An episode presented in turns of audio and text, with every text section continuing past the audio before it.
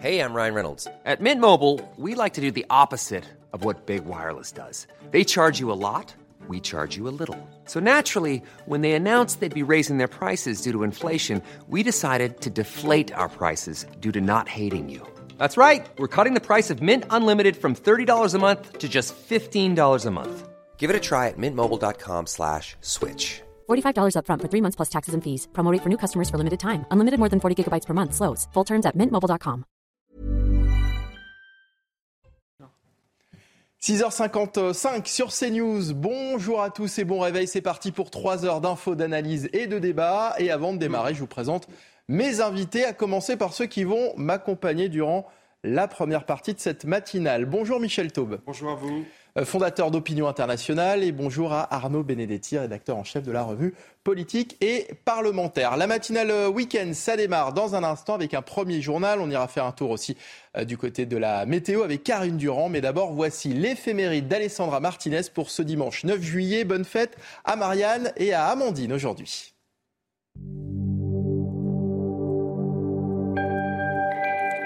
Chers amis, bonjour. Sainte Amandine, que nous célébrons aujourd'hui, avait un curieux surnom. On l'appelait la Vierge européenne qui rit toujours. Voici pourquoi. Amandine, de son vrai nom Pauline Geris, est née en 1872 en Belgique. Dès l'âge de 15 ans, elle devient tertiaire franciscaine. Elle rejoint ensuite l'Institut des franciscaines missionnaires de Marie à 23 ans. C'est là qu'elle prend le nom de Marie-Amandine. Infirmière à Marseille, elle est envoyée en Chine au service d'un hôpital et d'un orphelinat. Malheureusement, elle y arrive en pleine guerre des boxeurs. Les autorités chinoises ont déclenché une grande vague de violence contre les Européens et les chrétiens. Cette répression provoquera en deux mois 20 000 martyrs. 120 seront canonisés par Jean-Paul II, dont Sainte Amandine, décapitée en 1900 à l'âge de 28 ans avec toute sa communauté. Voici ce qu'écrivait la supérieure de sa communauté peu avant son martyr. La sœur Amandine est une des plus jeunes dans la communauté. Elle chante et rit toute la journée. Il est bon d'avoir une si joyeuse personne dans l'émission. La croix devient plus supportable avec la joie. Et voici maintenant le dicton du jour, inspiré par Sainte Procule, dont c'est aussi la fête. Avec Sainte Procule arrive la canicule. C'est tout pour aujourd'hui. À demain, chers amis. Ciao. Merci beaucoup Alessandra Martinez et comme quoi il y a du vrai dans les dictons. C'est euh, effectivement la canicule qui commence aujourd'hui. On voit ça avec Karine Durand pour votre météo. Regardez votre météo avec Samsonite Proxys. Légère, résistante, durable. Une nouvelle génération de bagages. Oui, Météo France a émis une vigilance orange pour deux paramètres. La canicule pour les zones euh, du sud-est comme les Alpes-Maritimes, le Rhône, mais aussi une vigilance pour dix départements euh, du nord-est en raison des violents orages qui vont éclater globalement entre 12h et 18h avec possiblement de la grêle et de fortes rafales de vent. Ce sera le cas sur la Seine-et-Marne, les Ardennes ou encore la Drôme, entre autres. Alors regardez l'évolution euh, sur les cartes pour euh, ce matin, avec globalement un ciel très lumineux, encore un soleil généreux pour euh, la moitié sud, le sud-est en particulier, et déjà les premières averses orageuses qui éclatent par l'arc atlantique et qui vont remonter progressivement vers les régions du nord. La Bretagne, la Normandie seront un petit peu en marge, il y aura des averses, mais elles seront moins fortes. Au cours de l'après-midi, on retrouve ces violents orages qui risquent de traverser le bassin parisien avant de se diriger vers les Hauts-de-France et le nord-est. C'est vraiment vers le nord-est, vers la Bourgogne notamment, qu'ils seront les plus violents avec euh, peut-être du vent très soudain au passage des orages et un gros risque de grêle encore une fois. Les températures sont vraiment excessives ce matin. La nuit a été euh, tropicale jusqu'à 24 degrés pour la côte d'Azur, 20 degrés pour le bassin parisien et au cours de l'après-midi, les valeurs restent très élevées. Elles s'accentuent même encore plus sur le sud uniquement. On pourra monter jusqu'à 37 euh, du côté de Lyon, plus encore localement. Par contre, au nord, elles sont en chute. Elles sont un petit peu plus respirables. 28 à Paris, 22 sur la pointe bretonne avec l'arrivée d'air plus frais qui va ensuite envahir la moitié nord. C'était votre météo avec Samsonite Proxys. Légère, résistante, durable. Une nouvelle génération de bagages. Et bon réveil si vous ouvrez tout juste les yeux. Merci d'avoir choisi CNews pour démarrer votre dimanche. Bon courage aussi si vous avez prévu de partir travailler ce matin. Voici les titres de votre matinale. Les Français sont de plus en plus préoccupés par les sujets liés à la sécurité et à l'immigration. C'est ce que révèle un sondage Opinionway pour le Parisien aujourd'hui en France, une semaine après les violences qui ont secoué le pays. Une enquête qui met aussi en lumière le sentiment des Français quant à la gestion des émeutes ou encore la confiance envers la police. Une première ministre qui se dit être dans l'action et si l'inquiétude règne à moins d'une semaine des festivités du 14 juillet, Elisabeth Borne tente de rassurer ce matin dans le Parisien. Elle annonce notamment des moyens massifs pour protéger les Français les 13 et 14 juillet. Enfin, allons-nous vers une pénurie d'enseignants pour la rentrée avec plus de 3000 postes non pourvus cette année au concours d'enseignants. Les difficultés de recrutement persistent, même si le degré est moindre par rapport à l'année dernière. Une situation qui s'est un peu améliorée, mais qui inquiète toujours. Les Français de plus en plus préoccupés par les sujets liés à la sécurité et à l'immigration, c'est ce que révèle un sondage Opinionway pour Le Parisien aujourd'hui en France, une semaine après les violences qui ont secoué le pays. Toujours selon ce sondage, 69% des Français considèrent que le gouvernement a mal géré les émeutes. Les détails d'Augustin Donadieu. Les émeutes ont-elles fait évoluer les principales préoccupations des Français? Oui, selon le dernier sondage Opinionway. Après les dernières nuits de violence en France, la préoccupation des Français concernant le pouvoir d'achat reste en tête, mais en recul de 5 points, contrairement à l'inquiétude concernant la sécurité ou l'immigration, qui a augmenté de 10 et 8 points. Personnellement, je pense que ce serait la sécurité. Il y a des grands problèmes de sécurité euh, qui, qui, se posent un peu partout, que c'est pas en France, hein, c'est en Europe, c'est même à l'international, il y a beaucoup, beaucoup de problèmes de sécurité. Depuis les récentes émeutes dans le pays, 69% des Français estiment que le gouvernement a mal géré la situation. Mais malgré le décès du jeune Naël, la majorité des Français, à 73%, continuent d'avoir confiance dans la police. Dans la police, euh, il y a des gens qui font leur métier très bien, très consciencieusement. Et puis, il y en a d'autres qui le font moins bien. Et ça, ça s'applique euh, dans tous les métiers et dans tous les secteurs, que ce soit le privé, la fonction publique. Je pense qu'il ne faut pas tout mélanger. Euh, on a la chance d'avoir une, une police qui est notre sécurité.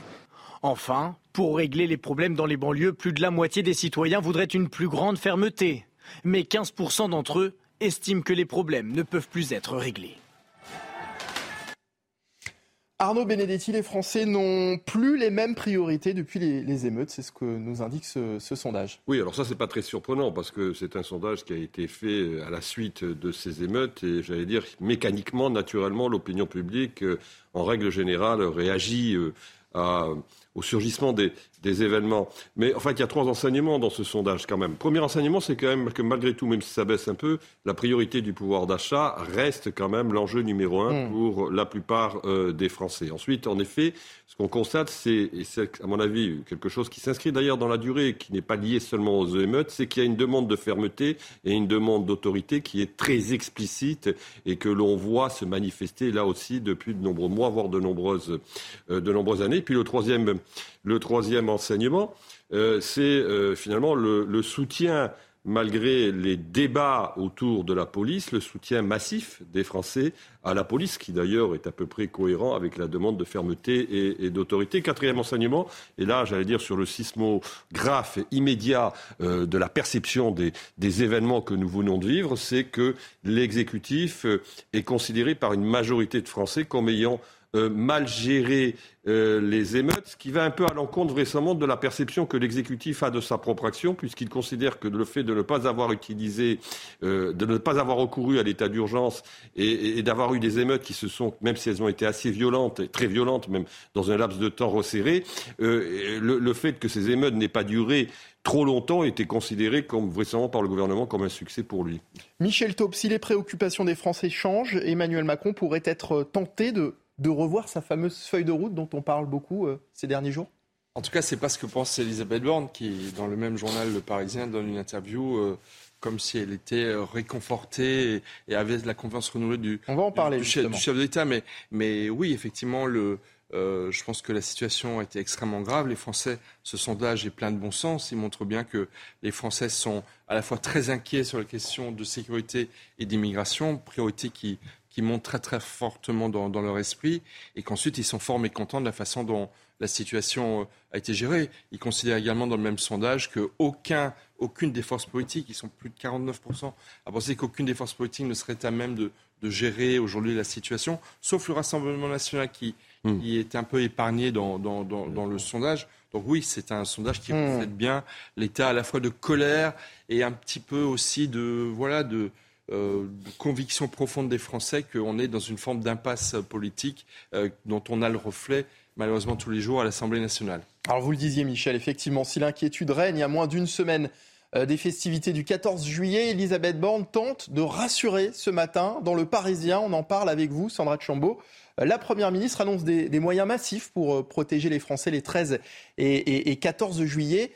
Elisabeth Borne tente de rassurer donc. Effectivement, le gouvernement veut montrer qu'il reprend la main coûte que coûte après les émeutes, mais à l'approche des 13 et 14 juillet prochains, il craint un nouvel embrasement, notamment dans les cités. Pour cette raison, Elisabeth Borne l'affirme, les moyens seront massifs pour protéger les Français pendant ces deux jours sensibles. Je viens par ailleurs de signer dans un décret euh, publié ce dimanche au journal officiel l'interdiction de la vente, du port et du transport de mortiers d'artifice à cette occasion. Le gouvernement réfléchit également à une amende spécifique pour les mineurs sur le modèle de l'amende forfaitaire pour les adultes quand ils commettent de tels actes. C'est rapide et efficace, souligne Elisabeth Borne. Elle ajoute également, aujourd'hui, quand un adulte commet un acte de cette nature, on peut avoir recours à une amende forfaitaire. Ce n'est pas possible pour les mineurs. Nous allons donc construire un dispositif qui le euh, permette. Sur le plan judiciaire, les émeutes qui ont secoué la France ont donné lieu à 3 734 gardes à vue, dont près de 400 incarcérations, selon le ministère de la Justice. Elisabeth Borne a évoqué le sujet dans l'interview. Elle déclare Au plus fort de la crise, dans la nuit du jeudi 29 au vendredi 30, il y avait 7 000 à 8 000 personnes violentes dans les rues. Il y a près de 6 millions d'habitants dans les quartiers politiques de la ville. Donc, il faut aussi euh, prendre un peu de recul. Enfin, Elisabeth Borne l'assure l'État n'a rien lâché sur ses valeurs, la justice et l'ordre républicain. Michel Taub, êtes-vous rassuré? Honnêtement, non. Euh, déjà, lorsque la Première ministre annonce qu'il sera interdit de transporter, d'acheter, de vendre des mortiers, franchement, c'est même profondément scandaleux. Quand vous allez sur votre smartphone, vous allez sur des plateformes où vous avez toujours en vente libre euh, par des moyens totalement illégaux euh, des mortiers. Hmm. Et je pense que dans les quartiers, ils doivent bien rigoler quand ils lisent euh, cette menace qui ne doit vraiment pas les inquiéter par rapport aux mortiers. Surtout, surtout que certaines catégories de, de, mortiers, notamment ceux qui étaient les plus utilisés lors des émeutes, sont déjà interdits à la vente pour les, les, non-professionnels. Premièrement, et deuxième élément, euh, je pense que en fait, la Première ministre fait illusion, elle communique beaucoup. Je pense que effectivement depuis 15 jours, et d'ailleurs elle l'a un peu gagné en, popularité, entre guillemets, euh, dans les sondages parce qu'elle a surcommuniqué depuis, depuis 15 jours. Mais la réalité, c'est qu'effectivement, les Français, et le sondage le montre très bien, ne sont pas dupes. Il y a une grande déception par rapport à la façon dont la crise a été gérée. Et je pense que la, la fonction euh, dissuasive, hmm. préventive, euh, de faire peur à ceux qui voudraient défier l'autorité. On l'a encore vu euh, hier dans des manifestations illégales qui se sont déroulées dans plusieurs villes de France, ne font pas peur malheureusement à ceux qui, ont, qui veulent en découdre avec Elisabeth Borne, avec la République et avec l'ordre public. 69% des, Français hein, estiment que les, émeutes ont été mal gérées par l'exécutif. Arnaud Benedetti, est-ce que cette interview d'Elisabeth Borne va rassurer les Français? Mais d'abord, une réflexion liminaire. Vous vous rendez compte, on a aujourd'hui un chef de gouvernement qui est obligé de nous expliquer les mesures qu'il est en train de prendre pour se protéger de la fête nationale. Il fut un temps où la fête nationale se déroulait dans des conditions tout à fait pacifiques et c'était un moment festif et de rassemblement de la nation dans sa diversité autour de la République et de la France. Ça veut dire que quand même, on a une situation qui est particulièrement dégradée aujourd'hui. Ensuite, moi, si vous voulez, cette interview, elle est assez intéressante parce que euh, elle arrive euh, à la fin de cette fameuse séquence que le président de la République avait labellisée sous les 100 jours. On a une première ministre qui, en donnant cette interview, nous confirme qu'elle sera vraisemblablement, sauf surprise, il faut toujours faire attention aux politiques, qu'elle sera selon vraisemblablement euh, maintenue à Matignon. C'est aussi une interview où on a le sentiment qu'elle marque quand même son territoire. Le problème, c'est qu'elle apporte des, réponses qui, à mon avis, ne sont pas en mesure aujourd'hui à la fois non seulement de satisfaire les Français, mais aussi de rassurer la majorité, parce que quel est le vrai problème finalement de Madame Borne, et c'est le même problème d'ailleurs encore plus amplifié pour Emmanuel Macron, c'est que il va rentrer dans une séquence à partir de septembre qui sera une séquence extrêmement difficile à l'Assemblée nationale, avec notamment la question de l'immigration, puisqu'on a vu dans le sondage aujourd'hui euh, que c'est un des sujets euh, importants pour les Français, qu'on sait très bien qu'il y a un texte en principe prévu euh, sur ce sujet, mais que à ce stade, manifestement, l'exécutif ne dispose pas de majorité pour faire adopter ce texte. D'ailleurs, elle revient sur cette question de l'immigration où elle dit bon, pour l'instant, c'est plus ou moins en stand-by, même si on va, c'est toujours inscrit à l'ordre du jour de l'Assemblée nationale, mais elle reconnaît elle-même qu'elle ne dispose pas, si vous voulez, des cartes parlementaires pour faire passer ce texte, avec un risque non négligeable, mais on en reparlera certainement à la rentrée, d'avoir une motion de censure qui, compte tenu des rapports de force parlementaires aujourd'hui au sein de l'Assemblée nationale, puisse à un moment donné être adoptée, ce qui serait tout à fait exceptionnel sous la Ve République, puisque je le rappelle, il n'y a eu qu'une seule motion de censure qui a été adoptée depuis 65 ans, c'était hmm. euh, sous le général de Gaulle en 1962. Merci beaucoup euh, Arnaud et merci à, Sandra Chambaud de nous avoir euh, éclairé sur cet entretien d'Elisabeth Borne. Dans l'actualité également, plus de 3000 postes non pourvus cette année au concours d'enseignants. Euh, les difficultés de recrutement persistent, hein, même si le degré est moindre par rapport à l'année dernière. En 2022, 4000 postes étaient manquants, un niveau jamais atteint. La situation s'est donc un peu améliorée, mais continue d'inquiéter. Euh, on va en parler tout de suite avec Maxime Repère qui est avec nous euh, du SNALC, le syndicat des, personnels de l'éducation nationale. Bonjour Maxime, merci euh, d'être en direct avec nous ce matin sur CNews. les vacances ont, commencé ce week-end, on voulait en profiter pour faire le bilan avec vous de, cette année écoulée sur la question du, du recrutement, question évidemment essentielle, une année moins pire que la précédente, nous dit-on, même si le sujet reste préoccupant. Écoutez, le sujet a de quoi rester préoccupant. Euh, parce qu'effectivement, les chiffres sont, euh, un peu moins pires, entre guillemets, que l'an passé. Mais euh, ces chiffres ne sont pas une surprise. Dans le sens où 3000 postes non pourvus, c'est quand même toujours aussi révélateur du manque d'attractivité du métier. Oui, tout à fait. Euh, alors, si la situation s'est légèrement améliorée, euh, euh, c'est en partie grâce aux, contractuels qui font, auxquels font désormais appel les, académies. une solution à court terme que vous dénoncez, vous, au sein de la SNALC bah, Écoutez, oui, au, sein du SNALC, nous dénonçons, si vous voulez, le, cette solution, hein, qui pour nous ne peut pas être du long terme. Euh, c'est pas de dénoncer le fait qu'il y ait des contractuels dans l'éducation nationale. Il y en a toujours eu, même si euh, c'est une chose assez nouvelle dans le premier degré. Euh, néanmoins, c'est surtout le défaut d'accompagnement et d'encadrement de ces collègues contractuels. Il faut quand même rappeler, il y a un an, qu'il y a eu ce que l'on appelle les job dating organisés dans plusieurs académies en France euh, nous avons vu sur le terrain que, au bout de quelques jours ou quelques semaines, euh, une grande partie de ces contractuels, euh, je veux dire, avaient démissionné et avaient peu de formation. Voilà, hein, j'avais fait à l'époque la comparaison sur, sur le fait que dans une célèbre chaîne de fast-food, on formait mieux les personnes à faire des burgers euh, qu'a formé les personnels de l'éducation nationale. Donc, euh, effectivement, la, question se pose. L'objectif, ce n'est pas d'avoir un adulte face aux enfants, mais véritablement d'avoir un enseignant, quelqu'un qui ait les armes euh, pour pouvoir effectivement faire correctement son travail. Ça ne s'invente pas être prof. Hein. Hmm. C'est un vrai métier, je le, rappelle. Maxime Repère, dans ce contexte-là, comment appréhendez-vous la prochaine rentrée? Écoutez, la, rentrée, la rentrée va être mauvaise. Euh, la rentrée s'annonce mauvaise, euh, tout simplement parce que euh, nous avons, nous continuons de déplorer un certain nombre de choses.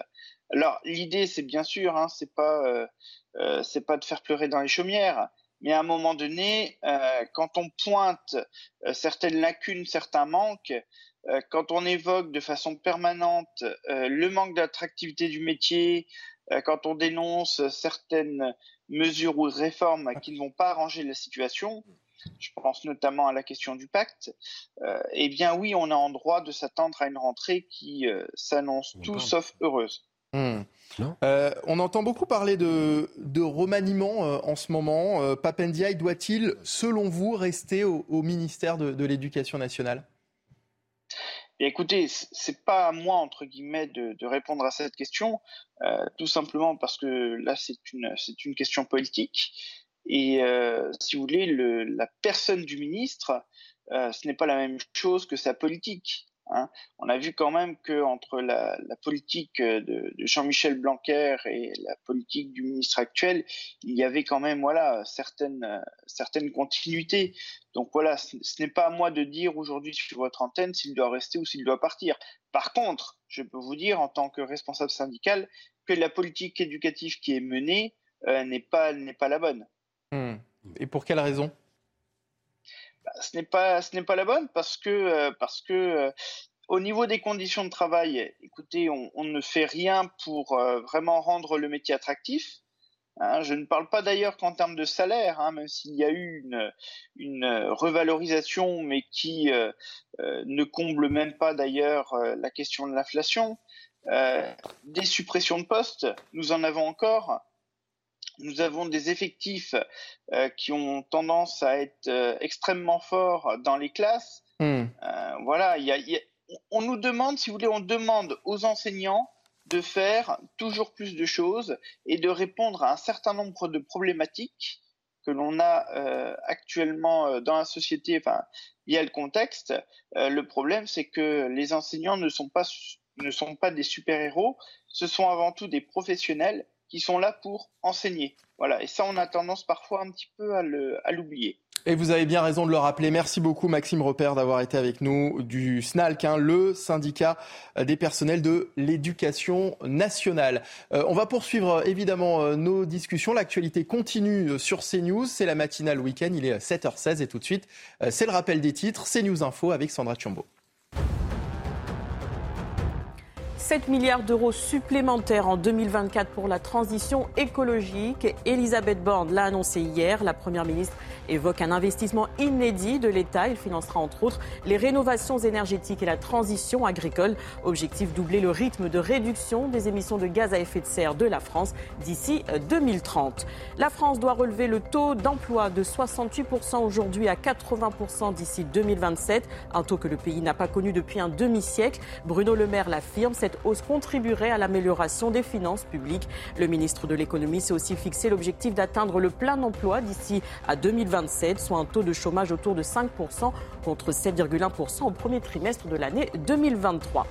Jouer pour vous a été ma raison de vivre. Elton John a livré le dernier concert de sa tournée d'adieu. Il était sur scène hier soir à Stockholm en Suède. Après plus d'un demi-siècle sur les routes, pendant plus de deux heures, la star de 76 ans a interprété ses chansons les plus populaires, Benny and the Jets ou Philadelphia Freedom. 30 000 fans venus du monde entier étaient réunis pour l'occasion.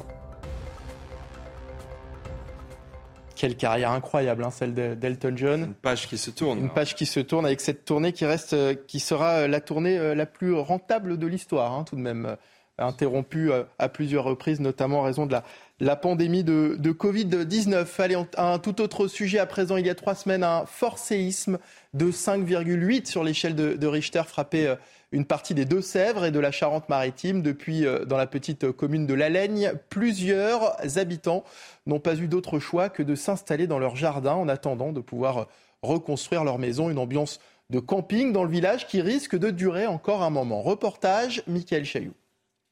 Depuis le 16 juin, date du séisme, ils n'ont accès qu'à une seule pièce de leur maison, la cuisine. Partout ailleurs, c'était interdit.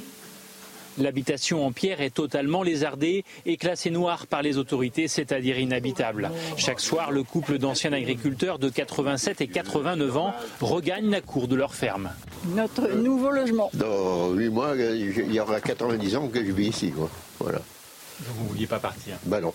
La Laigne, village fantôme, sur 250 maisons, une centaine sont inhabitables. Avec la crise du logement dans une région touristique, il y a très peu de maisons disponibles. On voit de plus en plus de caravanes installées dans les jardins ou des mobilhomes, comme ici, chez le boulanger du village. Ce sera dur de voir, notre maison euh, démolie, mais bon, on sera là pour superviser les travaux. L'étape camping peut durer, ce que craint le fils du couple d'anciens agriculteurs. Il va leur falloir euh, subir au moins deux ou trois années de caravane avant de pouvoir réintégrer leur maison. Ils n'en ont pas conscience, et je leur dis pas trop. Avant que tous les travaux soient puissent se faire, euh, il va falloir beaucoup de temps. À la Laigne, la terre continue de trembler.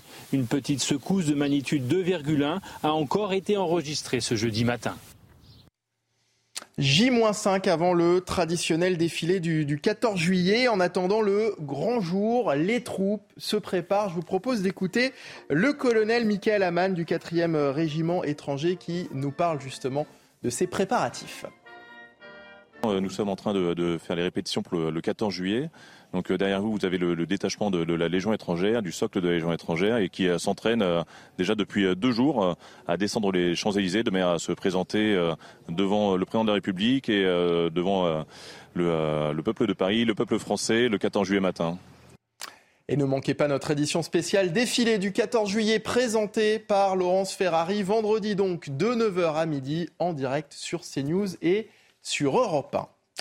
Autre sujet, vous vous souvenez certainement, euh, Arnaud euh, Michel, euh, de, Henri, le héros, Henri, le héros au sac à dos, eh bien, le jeune homme qui a repoussé avec courage un l'assaillant du, du square d'Annecy le, 8 juin dernier, a depuis repris son tour de France des cathédrales. Nous l'avons suivi dans quelques-unes de ses étapes, notamment en Saône-et-Loire, pour découvrir la cathédrale d'Autun. Regardez.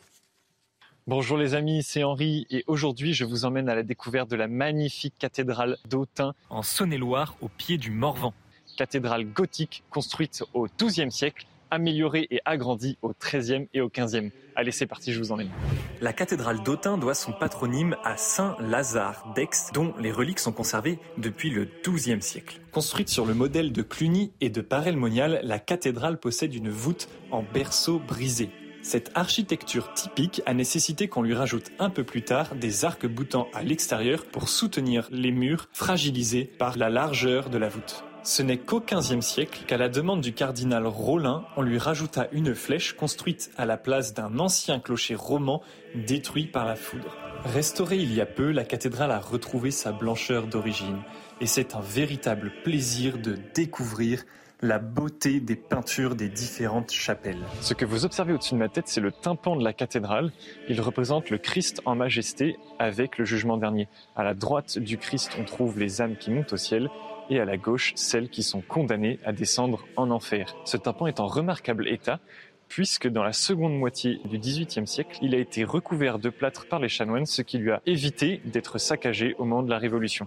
L'édifice dans son ensemble me donne l'impression d'un vaisseau de pierre posé sur la ville qui nous invite à lever les yeux et à regarder au loin la beauté du legs de nos ancêtres. La cathédrale Saint-Lazare d'Autun, joyau d'architecture et d'histoire, n'attend plus qu'une seule chose, votre visite.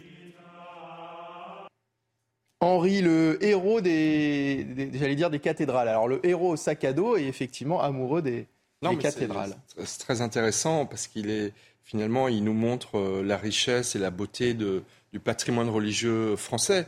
Qui est, d'ailleurs, il y a un tourisme religieux qui est, qui, est très important dans notre pays. Il faut rappeler, la seule chose qu'il a demandé, entre guillemets, pour avoir euh, euh, fait évidemment ce qu'il avait fait comme un véritable héros de notre pays, il avait demandé au président de la République de pouvoir participer, être présent à l'inauguration la prochaine euh, de, la cathédrale Notre-Dame de Paris. Je pense qu'il le mérite vraiment et son Tour de France pourra certainement se terminer devant la cathédrale. Il n'y a aucune raison que ce ne soit pas accordé évidemment par le président de la République. Des violences contre les personnes dépositaires de l'autorité publique qui ont plus que doublé en 20 ans. Voilà ce que montrait euh, des statistiques euh, compilées par euh, Le Monde en 2021. On va en parler dans un instant. Vous restez avec nous pour la suite de notre matinale week-end en compagnie d'Arnaud Benedetti et de Michel Taube. Restez avec nous sur CNews. Il est 7h30 sur CNews, bon début de journée et bon réveil. Voici tout de suite les titres de votre journal. Des violences contre les personnes dépositaires de l'autorité publique qui ont plus que doublé en 20 ans. Voilà ce que montraient des statistiques compilées par Le Monde en 2021.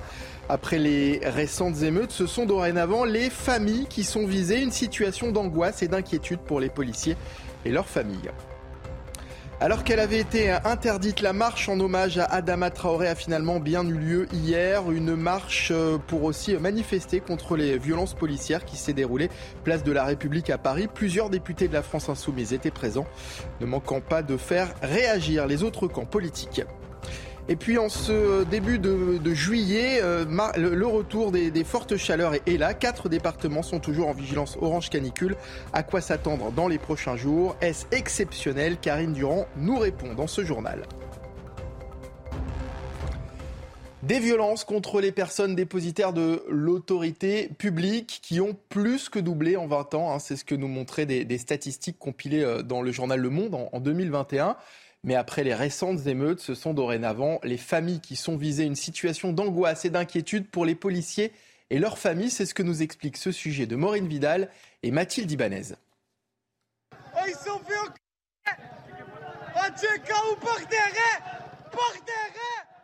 sur ces images du 30 juin dernier à Marseille, deux policiers hors service sont reconnus héros et de coups par plusieurs individus. Une agression qui se passe au début des émeutes après la mort de Naël. Depuis, les violences envers les forces de l'ordre ne s'arrêtent plus et se dirigent même envers leur famille. On doit euh, subir, euh, subir ces menaces, ces attaques, euh, cette angoisse d'avoir quelqu'un qui va réussir à, traquer mon compagnon jusqu'à chez nous. On observe une radicalisation dans, cette haine anti dans cette montée de la violence et de la violence notamment à l'égard des familles.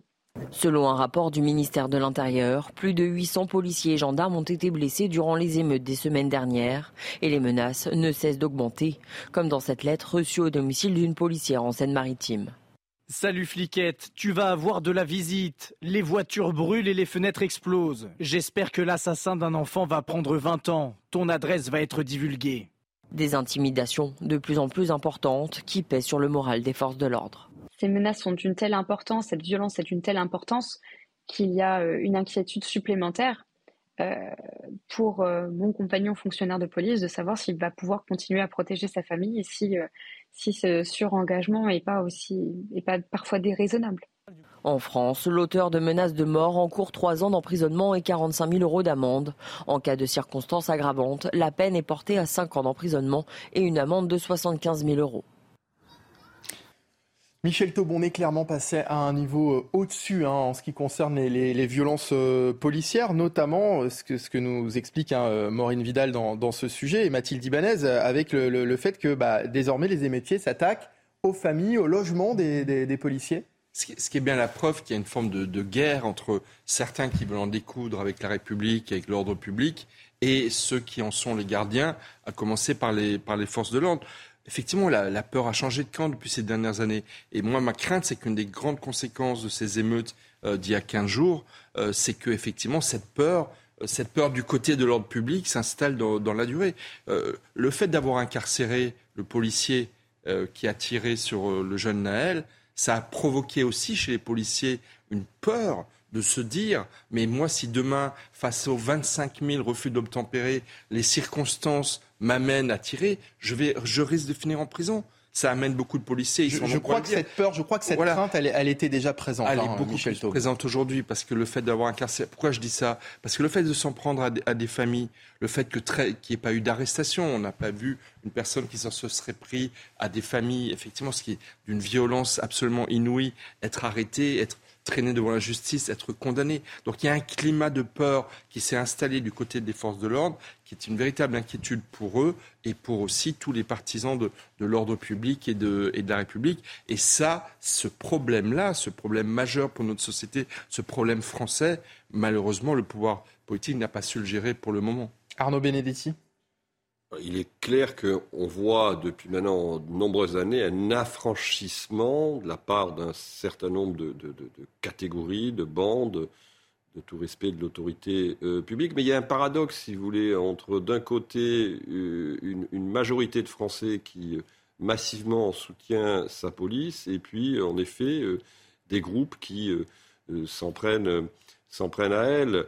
Euh, le, vrai problème aujourd'hui, c'est qu'il y a une forme de désinhibition euh, qui s'est euh, installée dans la relation d'un certain nombre d'individus vis-à-vis de la police et vis-à-vis de, de, de l'ordre public. Et non seulement ils ne respectent pas, si vous voulez, le policier dans sa fonction, ne respectant pas le policier dans sa fonction, ils ne respectent pas l'ordre public, et ne respectant pas l'ordre public, ils ne respectent pas la République, mais en plus, ils intimident aujourd'hui les policiers dans leur sphère privée, ce qui, in fine, va à terme, si évidemment ce phénomène tendait à perdurer et à se développer, est susceptible de créer aussi une forme de crise des vocations, parce que à partir du moment où vous vous engagez dans la police, à partir du moment où c'est quand même un métier difficile et qui n'est pas toujours quand même très très très bien euh, payé, si en plus vous rajoutez à ces difficultés le fait que vos proches vont être exposés mm. du fait de l'exercice de vos fonctions, on voit que là, on est face à un sujet qui est un sujet majeur. Alors qu'elle avait été euh, interdite, la marche en hommage à Adama Traoré a finalement bien eu lieu hier. Une marche euh, pour aussi manifester contre les violences policières qui s'est déroulée place de la République à Paris avec au moins 2000 personnes. Parmi les participants, plusieurs députés de la France insoumise, une présence qui dérange au sein des autres camps politiques. Le récit de cette journée avec Mathilde Ibanez. Dressés devant les forces de l'ordre, entre les manifestants et les fonctionnaires de police, les députés de la France insoumise et d'autres élus de gauche ont délibérément bravé l'interdiction de rassemblement place de la République hier. Certains, comme Sandrine Rousseau ou encore Éric Coquerel, ont même pris la parole publiquement. Que veut le gouvernement si ce n'est une provocation? Alors je vous le dis, on ne va pas y céder. On va se rassembler ici, place de la République, à autant que nous voulons. En première ligne dans la rue, les députés insoumis et écologistes ont marché au rythme des slogans anti-police. On est dans un état de droit et quand les élus de la République commencent à bafouer l'état de droit en participant à des manifestations interdites, euh, moi en tant que policier, ça me scandalise, nous qui sommes là pour appliquer euh, le droit républicain. La manifestation s'est néanmoins déroulée dans le calme. Deux personnes ont été interpellées, dont Youssouf Traoré, pour violence sur personne dépositaire de l'autorité publique. Une interpellation que plusieurs députés à gauche ont condamnée, dont Éric Coquerel qui parle de persécution contre la famille d'Adama Traoré. Avec nous ce matin pour en parler, Andrea Cotarac, porte-parole du Rassemblement national. Bonjour, merci d'être avec nous en direct euh, ce matin euh, sur euh, CNews. Le Rassemblement national a, réagi à la présence hein, de, plusieurs députés de la France insoumise lors de ce rassemblement. Une présence irresponsable selon vous? Oui, c'est totalement irresponsable parce que euh, il ne se passe pas un jour sans qu'on puisse resurnommer la France insoumise. Ils ont manifesté euh, en novembre 2019 avec des islamistes. On les avait surnommés la France islamiste. Euh, ils n'ont pas appelé au calme lors des émeutes. On les a appelés la France incendiaire. Aujourd'hui, clairement, on a une France de l'illégalité, une France de l'infréquentabilité. Mmh. vous avez eu même des, des députés comme Mme Simonet qui se sont euh, euh, basés sur des jurisprudences euh, américaines pour participer à cette marche. Je crois qu'on est dans le, dans le n'importe quoi quand le préfet nous explique que cette manifestation est interdite, quand la justice du peuple français, prononcée au nom du peuple français, nous explique que cette manifestation, il y a des risques de troubles à l'ordre public, on ne participe pas, on est responsable et on applique la loi de la République. Effectivement, hein, il y a le, fait que cette manifestation était interdite. Ces élus ne devraient-ils pas être sanctionnés, selon vous, pour avoir bravé cette, interdiction? Je pense que la sanction, euh, euh, elle est d'abord et avant tout politique. Je ne crois pas qu'il euh, faille faire intervenir la justice ou les magistrats dans ce genre de, de problème. Je pense que c'est le peuple français qui, en démocratie, doit sanctionner les personnes qu'il considère comme hors du champ républicain, car je crois que la NUPES et la France insoumise en particulier a décidé de rompre avec la République ces dernières semaines et voire ces dernières années. Une manifestation qui était euh, marquée également, évidemment, par euh, des, slogans euh, anti-police, le fait que des, élus de la République participent à ça, soient présents au milieu de ces cortèges, peut paraître également choquant. C'est choquant et je pense que ce sera d'abord et avant tout choquant pour eux-mêmes parce que vous avez fait passer un certain nombre de sujets sur le fait que des policiers sont pris en filature hors service, sur le mmh. fait que des policiers soient lynchés, comme c'était le cas à Marseille, comme c'était le cas à Lyon euh, il y a plusieurs euh, années aussi euh, maintenant. quand vous voyez qu'en banlieue parisienne, vous aviez des sortes de bureaux d'investigation au bas des tours avec la photo, le nom, le prénom et l'adresse de certains policiers, je trouve complètement euh, incendiaire, complètement irresponsable de participer à ce mouvement euh, anti-français, anti-républicain, anti-fonctionnaire, euh, avec des gens qui crient on déteste la police, alors que 73% des Français font confiance dans la police républicaine. Elisabeth Borne euh, a dit, Andrea Cotarac, quand la France insoumise ne condamne pas les violences, elle les justifie. Quand ils disent qu'il ne faut pas incendier certains bâtiments euh, en creux, ils expliquent que pour d'autres, ce n'est pas grave, ils sont sortis du champ républicain. Êtes-vous d'accord avec euh, notre Première ministre? Mais Je crois qu'en réalité, tout le monde est d'accord à part la NUPES, car c'est l'ensemble de la NUPES. Madame Rousseau est membre d'Europe Écologie Les Verts. Mais si vous voulez, Jean-Luc Mélenchon, dans son histoire, euh, n'avait pas toujours ses propos, puisqu'il soutenait euh, les manifestations de policiers en 2015-2016. Euh, Jean-Luc Mélenchon qualifiait les émeutiers d'Amiens en 2012 comme des larbins, des crétins du capitalisme. Aujourd'hui, on voit bien qu'il y a une stratégie qui est celle d'aller chercher un électorat séparatiste, un électorat communautariste, puisqu'aujourd'hui, euh, derrière ces slogans contre la police, on va expliquer qu'il y aurait un racisme systémique dans notre euh, pays. On va expliquer qu'il y a une police postcoloniale, comme l'a dit Madame Tondelier. On va expliquer qu'il y a un régime de ségrégation euh, en France, ce qui est l'exact inverse de la réalité. La France a toujours été unie. Nous défendons l'indivisibilité de la République, nous défendons l'égalité, nous défendons les lois de la République et l'exécution des lois de la République. Par conséquent, il y a là véritablement une stratégie clientéliste d'essayer de récupérer ou de surfer sur les incendies de médiathèques ou sur les tirs de mortier à l'encontre des forces de l'ordre. Je trouve ça complètement indigne. Alors on va continuer de parler avec vous, Andréa Cotarac, hein, d'Elisabeth Borne. En avril euh, dernier, Emmanuel Macron avait donné 100 jours à la Première ministre, 100 jours pour relancer l'action du gouvernement, une période qui doit s'achever euh, vendredi, hein, ce 14 juillet. Et au moment de faire le bilan, la Première ministre s'est entretenue avec nos confrères du Parisien. Elle notamment que tous les chantiers présentés fin avril dans la feuille de route ont été engagés euh, sur les euh, quatre axes travail, ordre républicain, santé et éducation, assurant que le gouvernement avance. Et forcément, ces mots sont repris par toute la presse. Hein, ce matin, Elisabeth Borne assure avoir délivré au président de la République sa feuille de route des, des 100 jours. Andrea Cotarac, son contrat est donc rempli finalement ben, C'est rempli par euh, l'acteur, euh, c'est-à-dire par Madame Borne. En réalité, cette interview est extrêmement floue. Elle nous explique vaguement que les chantiers euh, ont commencé. J'ai envie de dire quel timing quel timing d'expliquer qu'elle avance sur la thématique de la sécurité ou de l'ordre républicain. Quel timing à l'heure où, dans cette même interview, elle nous explique qu'elle va interdire les feux d'artifice. Mais ce n'est pas c'est pas ça qui va euh, rétablir la sécurité dans notre pays. Euh, le problème, c'est que ces feux d'artifice ne sont pas utilisés pour fêter le 14 juillet, ils sont utilisés à l'encontre des forces de l'ordre. Mmh. Elle aurait pu nous dire on interdit les briquets, on interdit l'essence.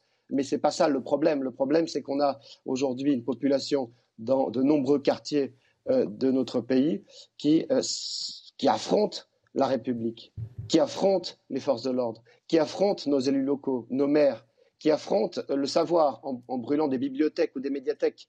Voilà, c'est ça le véritable problème.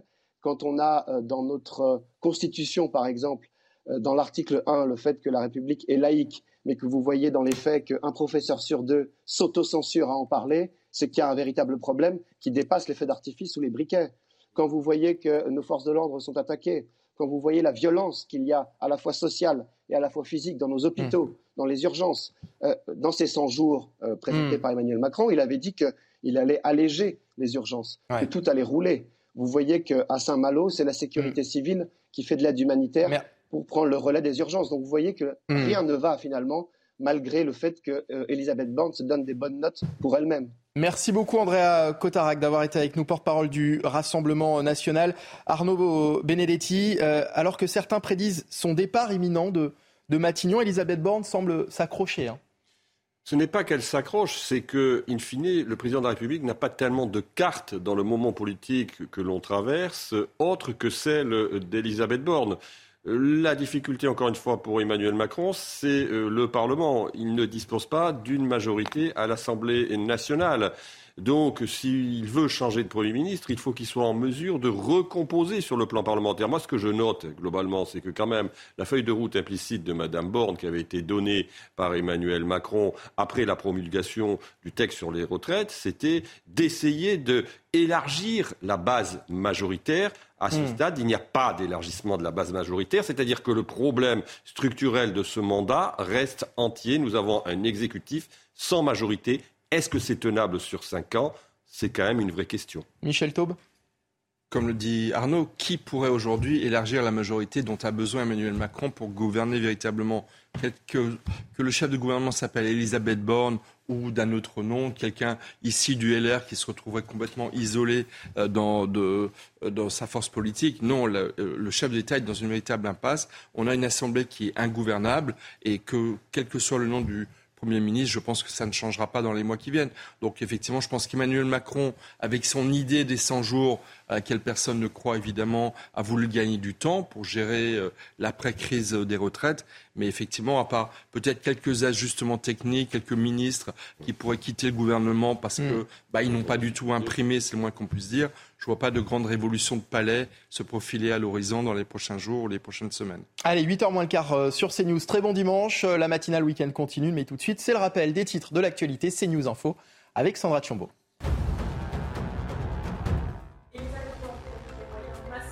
Protéger les Français les 13 et 14 juillet prochains.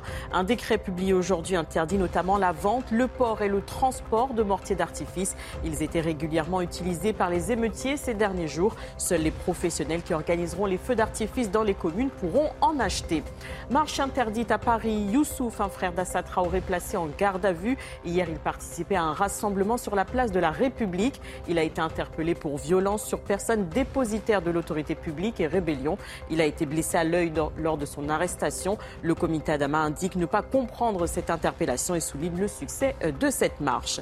De la Formule 1 au programme ce dimanche, Max Verstappen s'élancera en pole position sur le mythique circuit Silverstone en Grande-Bretagne. C'est la huitième fois en dix courses cette saison, la cinquième consécutive. Le néerlandais leader du championnat du monde visera un sixième succès d'affilée.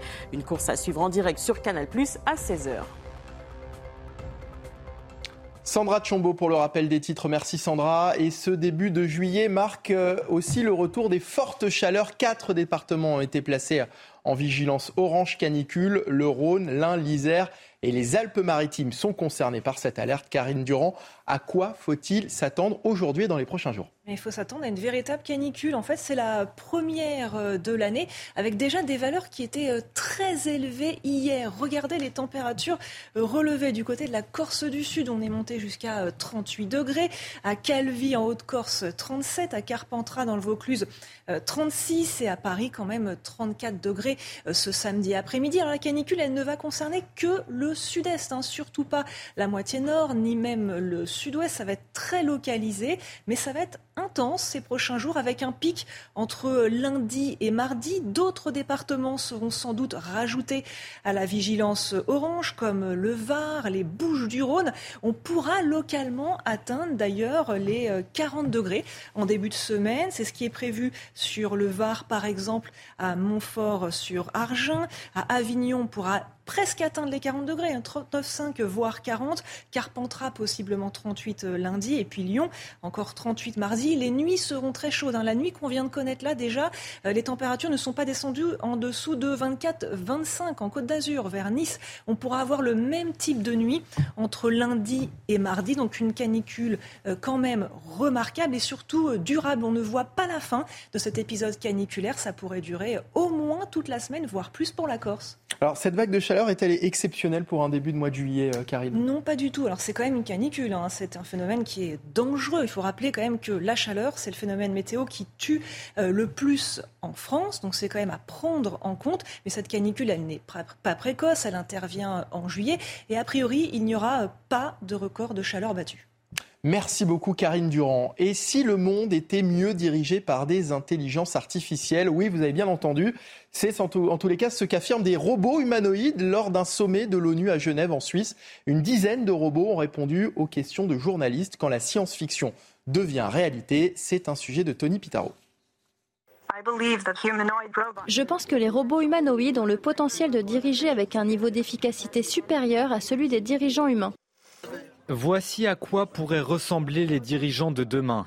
Au sommet mondial sur l'intelligence artificielle au service du bien social, des robots humanoïdes ont donné une conférence et se sont livrés sur leur rôle aux côtés des humains. Je travaillerai aux côtés des humains pour leur apporter assistance et soutien et ne remplacerai aucun emploi existant. Es-tu sûr de cela, Grace? Oui, j'en suis sûr. Des robots qui pourraient être utilisés pour rendre service à l'humanité, notamment pour combattre le réchauffement climatique ou encore lutter contre la faim dans le monde. Ensemble, nous pouvons créer un avenir meilleur pour tous. Et je suis là pour vous montrer comment. Les Nations Unies restent prudentes et veulent créer des règles pour encadrer ces intelligences artificielles et ne pas mettre l'humanité en danger. Ameka, comment pouvons-nous vous faire confiance en tant que machine alors que l'IA se développe et devient de plus en plus puissante? La confiance se mérite, elle ne se donne pas. Ça fait peur, hein Merci beaucoup. Mais euh, on a le droit de ne pas y croire. on a, on, on a le droit de, de- de ne pas y croire. Jamais un robot ne vous remplacera pour présenter le journal. Ah, Je vous remercie. Merci beaucoup, Voilà. Michel Taube. Allez, tout de suite, c'est le jeu, la chronique sport avec la huitième étape du Tour de France. Vous regardez votre programme avec la machine à café, Groupe Intuition.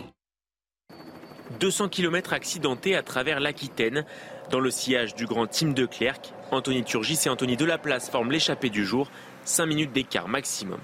Près de 37 degrés ressentis sur la route, les coureurs ravitaillent.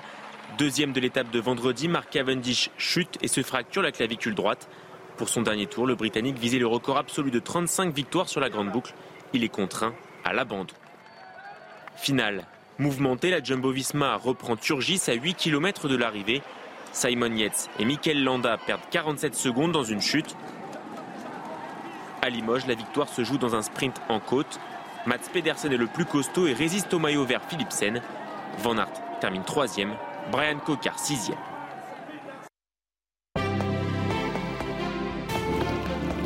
Vous avez suivi votre programme avec la machine à café, Groupe Intuition. Les Français de plus en plus euh, préoccupés par les sujets liés à la sécurité et à l'immigration. On en parle dans un instant sur CNews. Restez avec nous et merci à Arnaud Benedetti et Michel. Taube d'avoir été à à mes côtés sur ce plateau. Deuxième partie de la matinale week-end à suivre dans un instant. Restez avec nous.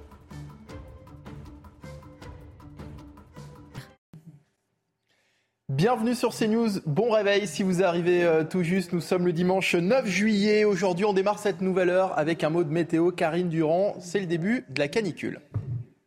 Regardez votre météo avec Samsonite Proxys. Légère, résistante, durable. Une nouvelle génération de bagages. Et oui, la première alerte euh, canicule de l'année a été euh, émise, vigilance orange par euh, Météo France sur quatre départements, l'Ain, le Rhône, l'Isère, les Alpes-Maritimes, mais également une vigilance orange pour les orages très violents sur le nord-est, comme les Ardennes, comme les Vosges, principalement entre 12h et 18h. La canicule, quant à elle, ne fait que débuter, elle n'est pas prête de s'arrêter pour le sud. Alors côté ciel, plein soleil sur la moitié sud du pays, en particulier sur les bords de la Méditerranée. Parfois quelques brumes, euh, brouillards, mais ça va très vite se dissiper. Attention à ces averses orageuses qui se mettent en place par l'arc atlantique et qui remontent progressivement vers le bassin parisien et un petit peu plus tard également vers les Hauts-de-France. On attend de fortes rafales de vent, hein, possiblement plus de 100 km à l'heure à l'approche des orages, mais aussi un gros risque de grêle.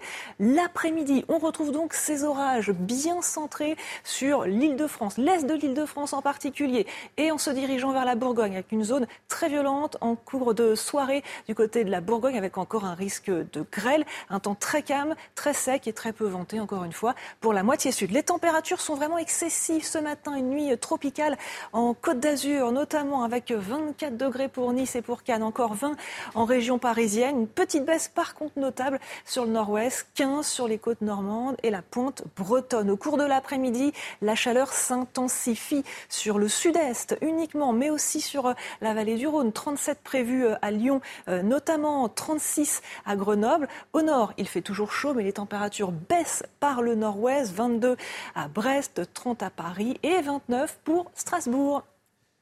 C'était votre météo avec Samsonite Proxys. Légère, résistante, durable. Une nouvelle génération de bagages. Et pensez aux brumisateurs hein, pour vous rafraîchir. Dure ces fortes chaleurs, on en reparlera euh, tout à l'heure dans votre matinale week-end. Bienvenue si vous nous rejoignez, voici les titres de votre journal de 8 heures. Les Français sont de plus en plus préoccupés par les sujets liés à, à la sécurité et à l'immigration. C'est ce que révèle un sondage Opinionway pour le Parisien aujourd'hui en France, une semaine après les violences qui ont secoué le pays. Une enquête qui met aussi en lumière le sentiment des Français quant à la gestion des émeutes ou encore la confiance envers la police. L'inquiétude chez les policiers en première ligne lors des récentes émeutes qui ont touché le pays. Leur famille devient dorénavant une cible pour les anti-policiers. Une situation d'angoisse qui pèse sur les forces de l'ordre. Et puis une première ministre qui se dit être dans l'action. Et si l'inquiétude règne à moins d'une semaine des festivités du 14 juillet, Elisabeth Borne tente de rassurer ce matin dans le Parisien. Elle annonce notamment des moyens massifs pour protéger les Français les 13 et 14 juillet. Mais avant de développer ces titres, il y a trois semaines, un fort séisme de 5,8 sur l'échelle de Richter frappait une partie des Deux-Sèvres et de la Charente-Maritime. Depuis, dans la petite commune de Laigne, plusieurs habitants n'ont pas eu d'autre choix que de s'installer dans leur jardin en attendant de pouvoir reconstruire leur maison. Une ambiance de camping donc dans le village qui risque de durer encore un moment. Reportage, Michael Chailloux. Depuis le 16 juin, date du séisme, ils n'ont accès qu'à une seule pièce de leur maison, la cuisine. Partout ailleurs, c'était interdit. L'habitation en pierre est totalement lézardée et classée noire par les autorités, c'est-à-dire inhabitable. Chaque soir, le couple d'anciens agriculteurs de 87 et 89 ans regagne la cour de leur ferme. Notre nouveau logement. Dans 8 mois, il y aura 90 ans que je vis ici. Voilà. Vous ne vouliez pas partir Bah non. La Laigne, village fantôme, sur 250 maisons, une centaine sont inhabitables. Avec la crise du logement dans une région touristique, il y a très peu de maisons disponibles. On voit de plus en plus de caravanes installées dans les jardins ou des mobilhomes, comme ici, chez le boulanger du village. Ce sera dur de voir, notre maison euh, démolie, mais bon, on sera là pour euh, superviser les travaux. L'étape camping peut durer, ce que craint le fils du couple d'anciens agriculteurs. Il va leur falloir euh, subir au moins deux ou trois années de caravane avant de pouvoir réintégrer leur maison. Ils n'en ont pas conscience et je leur dis pas trop. Avant que tous les travaux puissent se faire, euh, il va falloir beaucoup de temps. À la Laigne, la terre continue de trembler. Une petite secousse de magnitude 2,1 a encore été enregistrée ce jeudi matin. Et on prend un peu de hauteur à présent. Décollage pour Cognac. Dans cette commune de Charente se trouve une école de l'air qui forme tous les pilotes de chasse français. Une formation longue et exigeante à bord depuis 4 ans d'un nouvel avion, le Pilatus PC-21. Il remplace le mythique Alpha Jet. Antoine Estève a pu suivre un futur pilote. L'aspirant Ivan enfile sa combinaison antigravité. Il prépare son matériel et repense à ses difficiles années d'apprentissage du métier de pilote. On s'imaginait pas ici? Parce que le chemin est assez long, mais comme quoi, euh, avec de la passion, de la volonté, on peut, on peut s'approcher du but. Le but, c'est l'aviation de chasse. Pour lui, c'est l'apothéose d'une carrière. Ce jeune soldat part en mission d'instruction sur Pilatus PC-21. Il sait qu'il fait partie d'une élite dans l'armée de l'air on a pour vocation de faire réussir nos stagiaires, de les tirer vers le haut.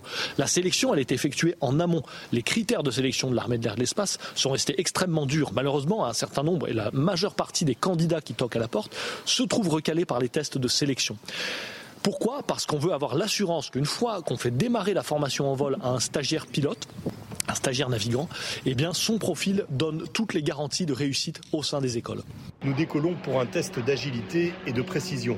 L'instructeur qui nous accompagne demande aux jeunes pilotes dans l'autre avion de venir s'approcher de ses ailes le plus près possible. Une manœuvre très difficile. La raison pour laquelle on dépense cette énergie, ce temps à voler collés l'un à l'autre à quelques mètres de distance, c'est parce que cette capacité à évoluer en patrouille serrée, c'est absolument fondamental dans le métier du pilote de chasse. La capacité à voler en patrouille serrée, ensemble, l'un. Alors pour compliquer l'exercice, le chef de patrouille fait tout pour déstabiliser l'autre avion. Simulation de combat aérien, accélération, vol sur le dos. Je vous assure qu'il faut aimer la voltige pour devenir pilote de chasse. Les pilotes savourent les dernières manœuvres à plus de 600 km/h et rentrent à la base de Cognac pour débriefer. Voilà qui fait rêver hein, ces belles images du ciel. On va marquer une courte pause. On revient dans un instant pour Face à Bigot en direct sur CNews et sur Europe 1. Restez avec nous.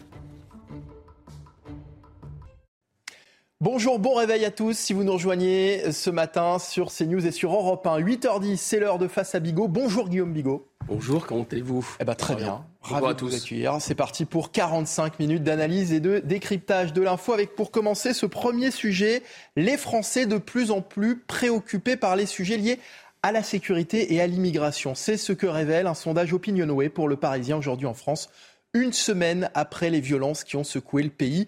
Toujours selon ce sondage, 69% des Français considèrent que le gouvernement a mal géré les émeutes. Les détails d'Augustin Donadieu.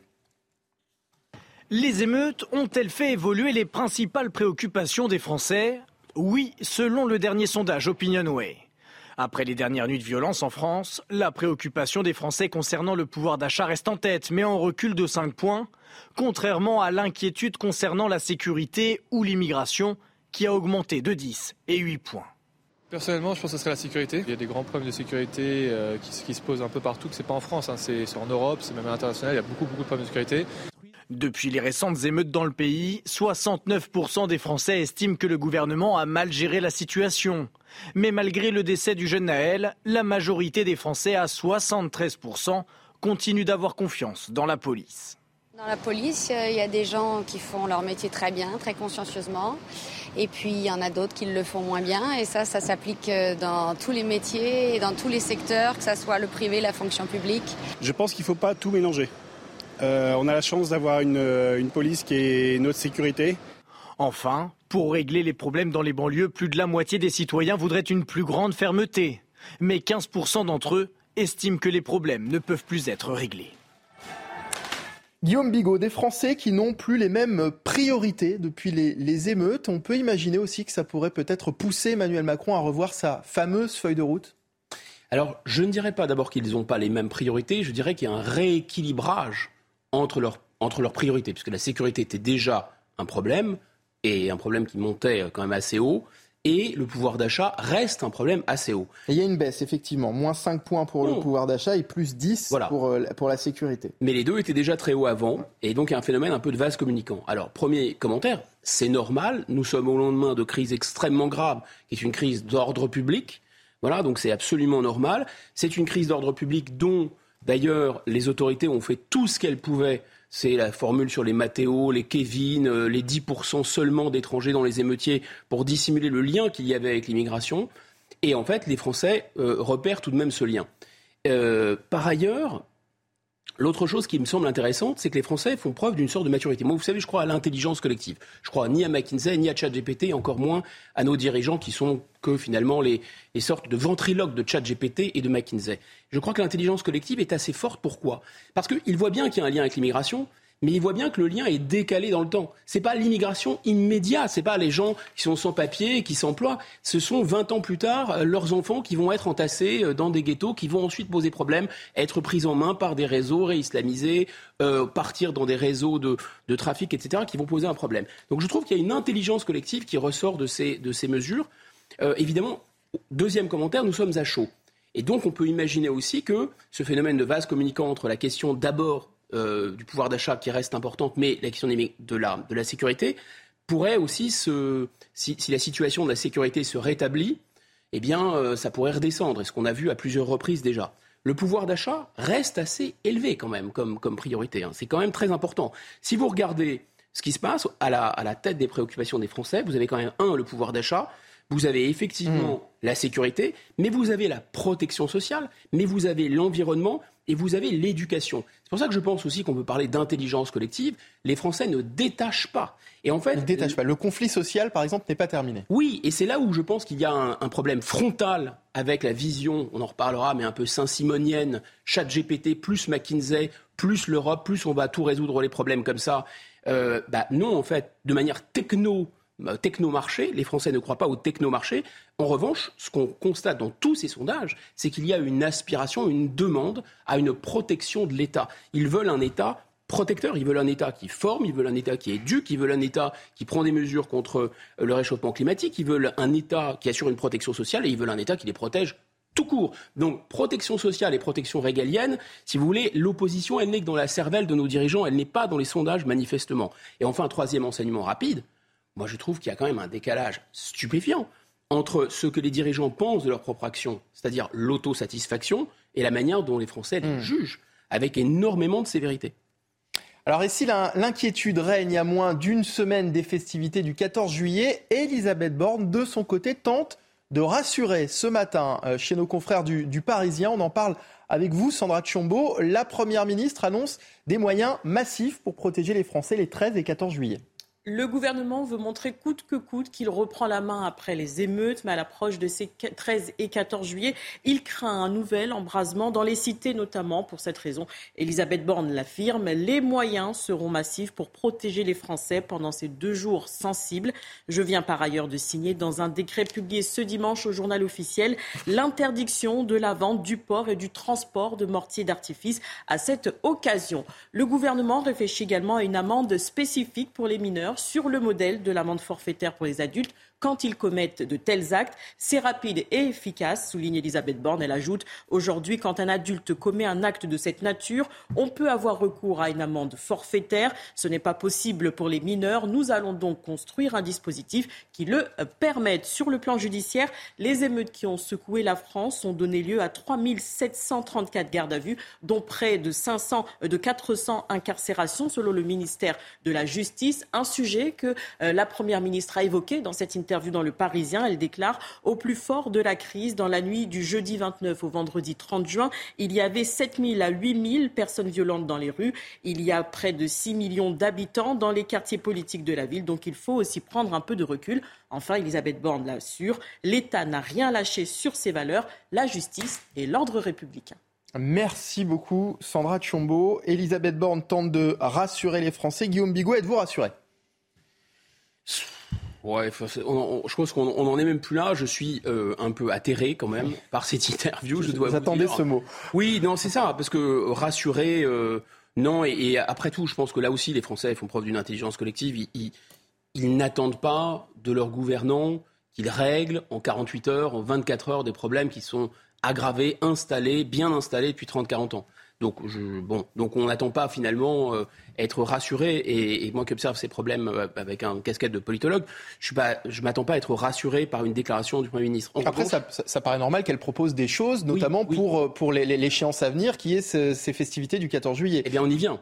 On y vient. Mais remarquez néanmoins qu'on est quand même dans le court terme. On est vraiment dans le court terme. C'est-à-dire, comment c'est possible d'apaiser tout court en 100 jours? Ça commence comme ça, les 100 jours. Alors les 100 jours, ça commence avec l'annulation de la visite de Charles III. on va en parler dans un instant des, 100 jours. On parle des 100 jours plus tard. Mais si vous voulez, là où ça devient vraiment atterrant, c'est qu'il n'y a plus que quelques jours donc pour euh, apaiser avant le 14 juillet, que tout le monde appréhende le 14 juillet. Le 14 juillet, qu'est-ce que c'est? C'est la fête nationale, ça célèbre l'unité du pays, la concorde. Et là, tout le monde, finalement, tous les Français ont peur du 14 juillet. Enfin, je ne sais pas, vous imaginez le renversement symbolique quand même. Et d'ailleurs, beaucoup d'émeutes ont, ont utilisé des mortiers d'artifice précisément au 14 juillet. On tire des feux d'artifice. Vous voyez la mise en abîme qui est absolument incroyable.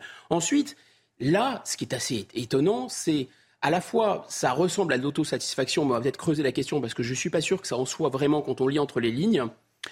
Par contre, il est question quand même de mesures massives, d'une action énergique.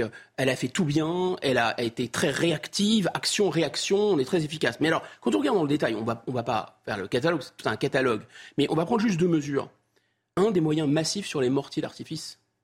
D'accord. Alors, sauf que elle est en train de parler de moyens et d'une législation qui est déjà en place. C'est ça.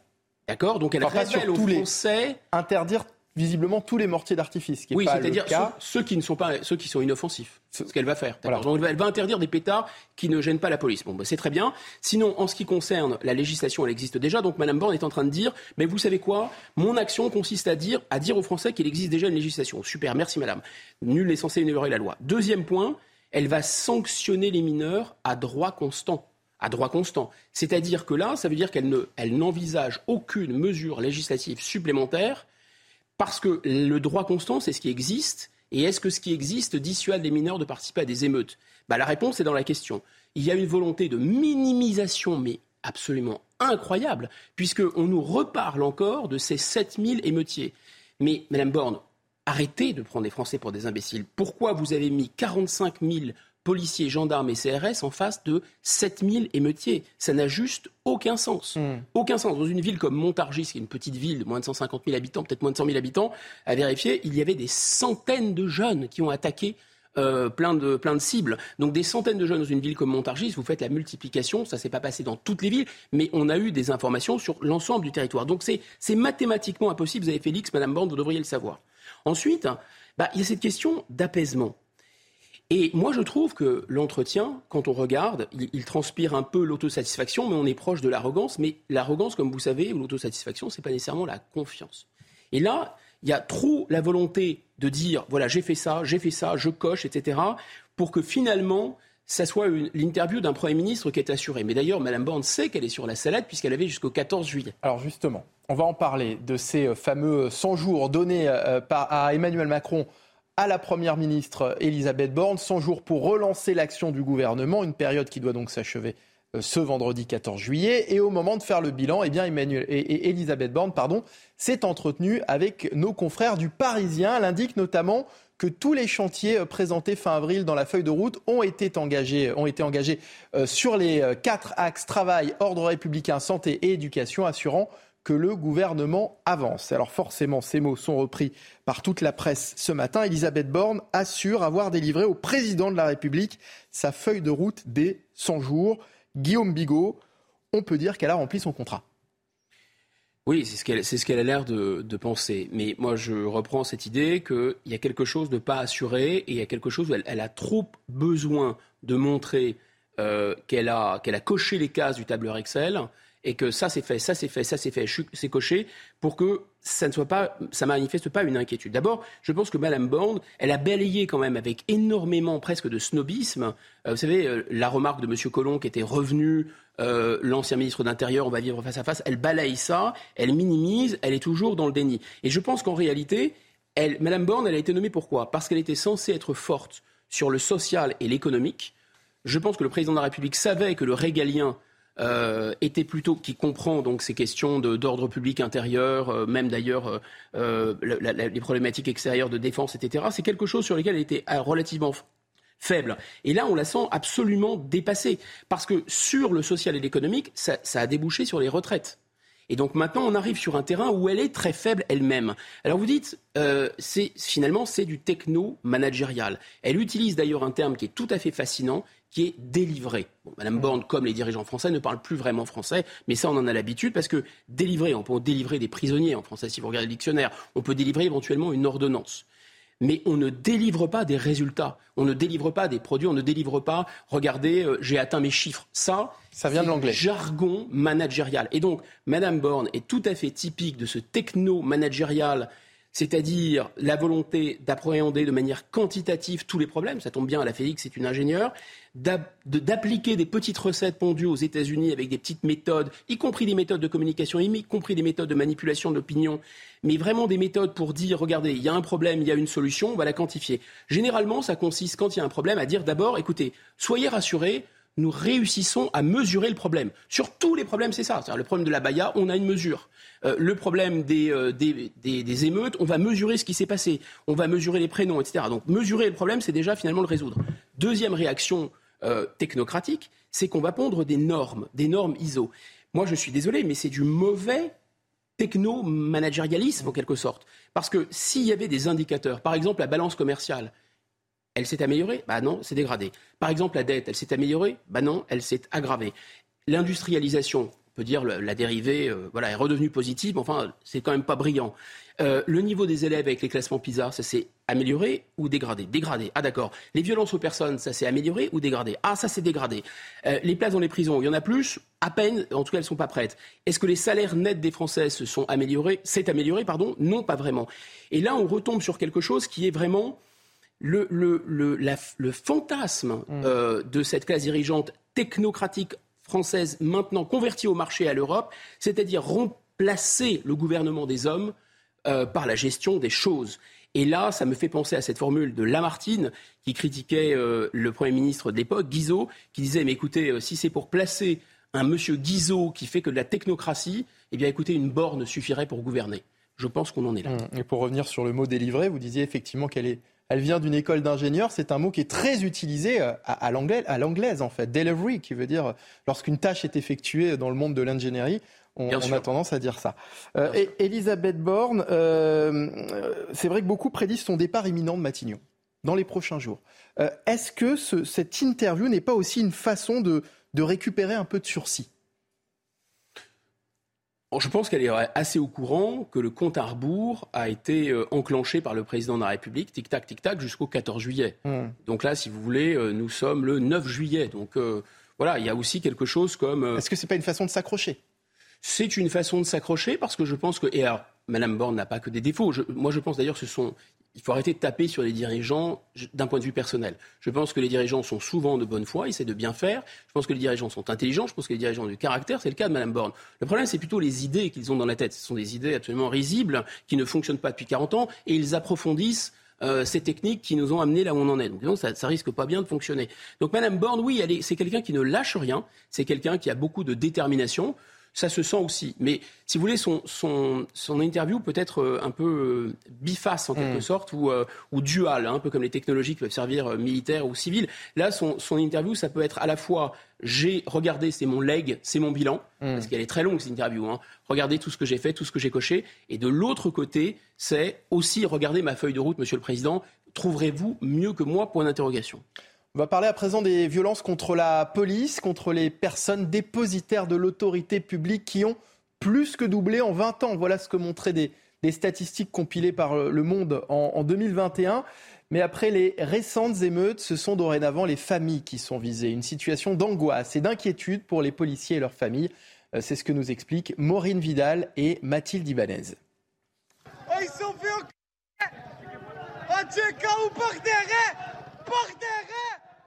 sur ces images du 30 juin dernier à Marseille, deux policiers hors service sont reconnus héros et de coups par plusieurs individus.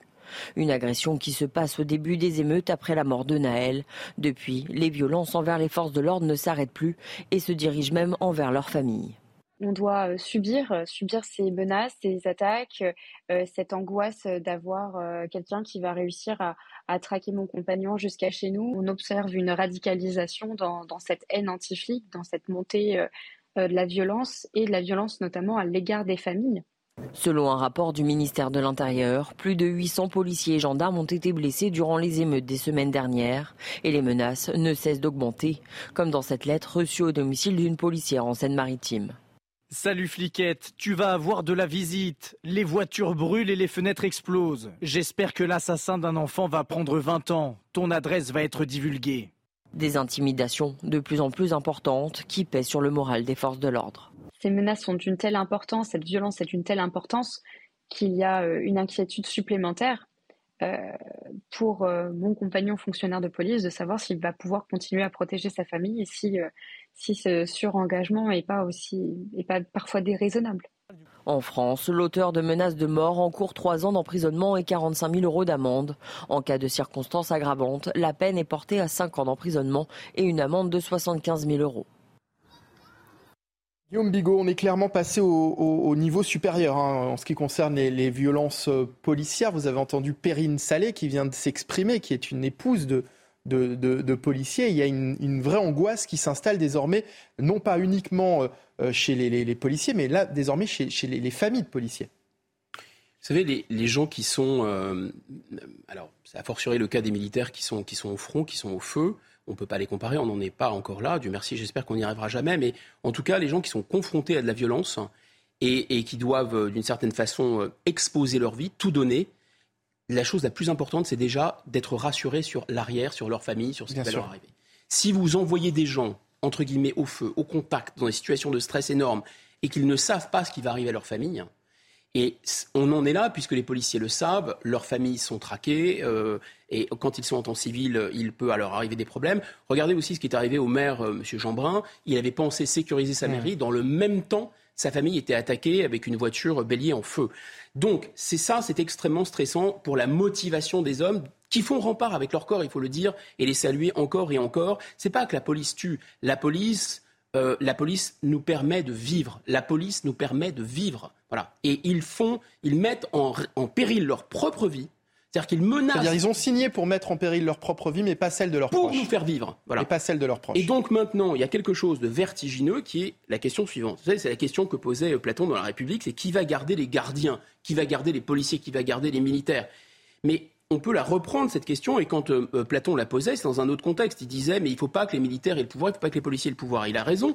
Mais maintenant, la question de qui va garder les gardiens, elle n'est pas celle-ci. Elle est beaucoup plus vertigineuse. C'est si les policiers ne sont pas eux-mêmes protégés, hmm. alors qui va nous protéger?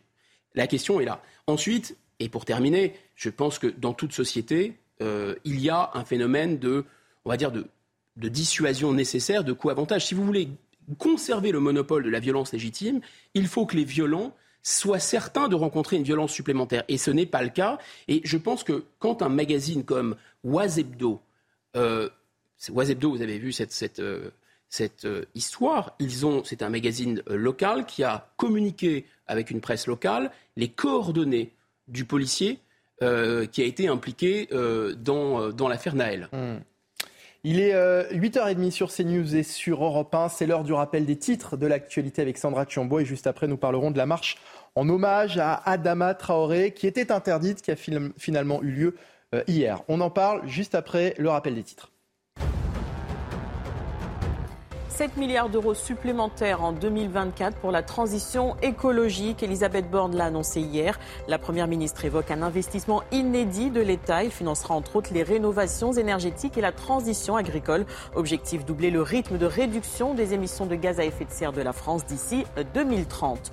La France doit relever le taux d'emploi de 68% aujourd'hui à 80% d'ici 2027. Un taux que le pays n'a pas connu depuis un demi-siècle. Bruno Le Maire l'affirme, cette hausse contribuerait à l'amélioration des finances publiques. Le ministre de l'économie s'est aussi fixé l'objectif d'atteindre le plein emploi d'ici 2027, soit un taux de chômage autour de 5% contre 7,1% au premier trimestre de l'année 2023. Jouer pour vous a été ma raison de vivre. Elton John a livré le dernier concert de sa tournée d'adieu. Il était sur scène hier soir à Stockholm en Suède. Après plus d'un demi-siècle sur les routes, pendant plus de deux heures, la star de 76 ans a interprété ses chansons les plus populaires, Benny's and the Jet ou Philadelphia Freedom. 30 000 fans venus du monde entier étaient réunis pour l'occasion.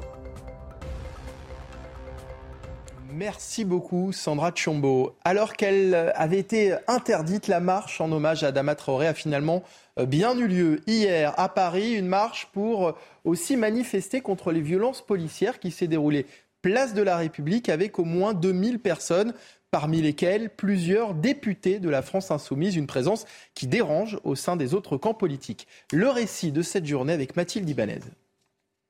Dressés devant les forces de l'ordre, entre les manifestants et les fonctionnaires de police, les députés de la France insoumise et d'autres élus de gauche ont délibérément bravé l'interdiction de rassemblement place de la République hier. Certains, comme Sandrine Rousseau ou encore Éric Coquerel, ont même pris la parole publiquement. Que veut le gouvernement si ce n'est une provocation? Alors je vous le dis, on ne va pas y céder. On va se rassembler ici, place de la République, à autant que nous voulons. En première ligne dans la rue, les députés insoumis et écologistes ont marché au rythme des slogans anti-police. On est dans un état de droit et quand les élus de la République commencent à bafouer l'état de droit en participant à des manifestations interdites, euh, moi en tant que policier, ça me scandalise, nous qui sommes là pour appliquer euh, le droit républicain. La manifestation s'est néanmoins déroulée dans le calme. Deux personnes ont été interpellées, dont Youssouf Traoré, pour violence sur personne dépositaire de l'autorité publique. Une interpellation que plusieurs députés à gauche ont condamnée, dont Éric Coquerel qui parle de persécution contre la famille d'Adama Traoré. Et à noter que euh, concernant Assa Traoré, la préfecture de police de Paris a annoncé l'ouverture d'une enquête à son encontre pour avoir été l'organisatrice de, l'événement. Euh, Guillaume Bigot, euh, c'est vrai qu'on est étonné, c'est-à-dire qu'on voit une manifestation interdite à, laquelle participent des élus de la République. Il y a de quoi être surpris et même scandalisé, comme le disait ce policier qui était interrogé dans le sujet. D'abord, si vous permettez, encore une fois, on, est très critique euh, à l'égard du, gouvernement. Euh, il faut reconnaître aussi quand ça se passe, enfin, quand la réaction est plutôt bonne. Je disais tout à l'heure, euh, Oazebdo, moi je ne comprends pas pourquoi Oazebdo, par exemple, pour protéger les policiers, ils ne dorment pas en prison, ces journalistes, à l'heure qu'il est. Moi je ne comprends pas bien. Il faudrait qu'on m'explique, parce que là c'est très grave. Mais à l'inverse, le gouvernement a très bien réagi, en, vraiment en allant jusqu'au bout de sa logique et en empêchant, en appréhendant les organisateurs de cette manifestation qui était interdite euh, dans l'Oise, puis qui s'est déroulé sur la place de la République, et ils l'ont empêché sur la place de la République en allant au contact, et ils ont bien fait. D'ailleurs, ils n'ont pas réussi à mobiliser énormément. Là, ce qu'on voit, qu'est-ce que c'est? C'est cette, cette, jeune femme là, Assa Traoré, devenue une égérie, etc. Euh, euh, l'égérie américaine, la Angela Davis française, celle qui voilà qui porte le, la, la, cause de l'équivalent français des George Floyd, dont son frère, dont maintenant Naël. Ça fait vraiment penser à Cyrano de Bergerac. C'est-à-dire, on a vraiment l'impression que elle, c'est Christian, c'est-à-dire qu'elle elle a, euh, elle est habillée d'une certaine façon, elle a une certaine coupe de cheveux, on la met en avant et c'est l'égérie, c'est la passionnariat. Et puis derrière, il y a des gens qui font les textes et qui lui disent quoi dire et qui la poussent. Hmm. on a vraiment l'impression qu'il y a des marionnettistes. Cette, cette, jeune fille a l'air débordée par les événements, dépassée par les événements, et elle est complètement euh, euh, instrumentalisée. Alors par qui? Sans doute par beaucoup de monde. Moi, ce qui est fascinant, vous avez raison, c'est comment, avec une effronterie incroyable, la France insoumise... Instrumentalisée par des partis politiques, selon vous? Alors, la France insoumise, c'est certain. Je pense que ELV et notamment Madame Rousseau passent entre les gouttes, mais c'est quand même assez étrange qu'ils bénéficient d'une sorte. Parce qu'on est, on est assez, nous sommes assez nombreux à dénoncer le fait que LFI, ça fait déjà un certain temps qu'ils ont dérivé loin de la République, loin mmh. des valeurs qui nous réunissent de la République. En revanche, personne ne parle de ELV. On voit bien qu'il y a M. Boyard qui était sur place, mais on ne parle pas de Madame Rousseau. Or, je pense qu'ils ont, ces gens-là ont deux parrains, si vous voulez. Ils ont à la fois ELV et à la fois LFI. Et à la fois ELV et à la fois LFI, prennent le risque euh, de, enfin, d'assumer, euh, de soutenir euh, le, d'encourager quasiment le pillage, de désigner quels sont les. Alors Sandrine Rousseau était présente aussi. Hein, C'est ce que j'ai dit, je pense. Ah d'accord, ok. Je oui, oui c'est tout à fait Sandrine Rousseau, absolument. C'est pour ça que je parlais de, je me permettais de parler de, de ELV. Maintenant, ces gens-là, qu'il s'agisse de ELV ou de LFI, je pense que c'est vraiment ce que le général de Gaulle appelait le parti de l'étranger, qui a mille et un visages dans notre histoire. Hein. la guerre de Cent Ans, c'était les Bourguignons qui prenaient fait et cause euh, pour des puissances étrangères. Euh, la Ligue euh, pendant les guerres de religion, par exemple. Ça a pu être ensuite les, Huguenots. Et ensuite, enfin, mille et un visages. Et là, il y a deux problèmes. Par exemple, quand vous prenez France Insoumise, c'est France et Insoumise. Parce que il y a une soumission, mais encore une fois, pas que de LFI, de LV, de LFI. Une soumission à quoi? D'abord, une soumission un, patronat qui, de toute façon, veut de l'immigration et veut de l'immigration de peuplement. C'est bien ce qui s'est passé entre 2005 et aujourd'hui, 4 millions d'immigrés en plus. Donc ces gens-là, quand ils disent vive l'immigrant, donnons des papiers, faisons-les venir, ils sont soumis en fait au patronat, enfin à cette partie du patronat qui veut l'immigration. Deuxièmement, ils sont soumis au wokisme, qui est un discours, comme vous savez, élaboré sur les campus américains. Et donc, il y a une forme de soumission aux États-Unis. Il y a une, une volonté d'américaniser, si vous voulez, euh, notre vie politique. C'est bien ça la, philosophie, euh, d'ailleurs aussi des Traoré. Et puis, vous avez une soumission encore à hmm. l'étranger, parce qu'on peut parler de parti d'étranger, parce que quand vous avez un président algérien, un président turc qui réagissent de la manière dont ils ont réagi après les émeutes, et que ces partis-là ne trouvent rien à en redire, si vous voulez, c'est complètement fou. Donc, je pense que là, on est, on est vraiment parti dans une sorte de dérive. Et évidemment, les enfants de l'immigration, euh, en plus, compte tenu euh, de ce qui se passe dans les écoles, euh, avec des ghettos, avec un niveau qui baisse, etc., etc., je ne veux pas les excuser. Mais enfin, grosso modo, ils sont tombés par terre, c'est un peu la faute des soulèvements de la terre, et ils ont le nez dans le ruisseau, c'est aussi la faute de Sandrine Rousseau. Ça. On va parler, on va parler tout à l'heure des, violences contre les policiers, on va parler cette fois-ci des violences contre les élus. Le gouvernement lance un, plan de 5 millions d'euros pour renforcer la protection des élus. 12 nouvelles mesures euh, de, protection et d'accompagnement ont été euh, annoncées, alors que de nombreux élus, et en particulier des maires, ont été pris pour cible, vous le savez, ces, ces derniers mois. Les détails avec Sarah Fenzari. Les agressions des maires de Saint-Brévin et l'Aïle-les-Roses sont les plus emblématiques, mais représentent seulement la partie émergée de l'iceberg. En 2022, plus de 2200 maires ont été victimes de violences. 65% de ces agressions sont des menaces, injures, outrages et cyberharcèlement.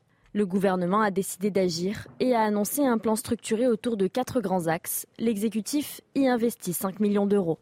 L'État souhaite que les élus puissent bénéficier d'une protection juridique suffisante. L'attribution de la protection fonctionnelle sera automatique en cas d'atteinte, quand aujourd'hui, il faut passer par une délibération du conseil municipal. Les frais d'assurance seront également pris en charge par l'État pour toutes les communes de moins de 10 000 habitants. Les élus auront aussi à disposition une aide psychologique pour eux et leurs familles. À l'intérieur des mairies, les élus bénéficieront d'un bouton d'appel qu'ils pourront actionner en cas d'agression.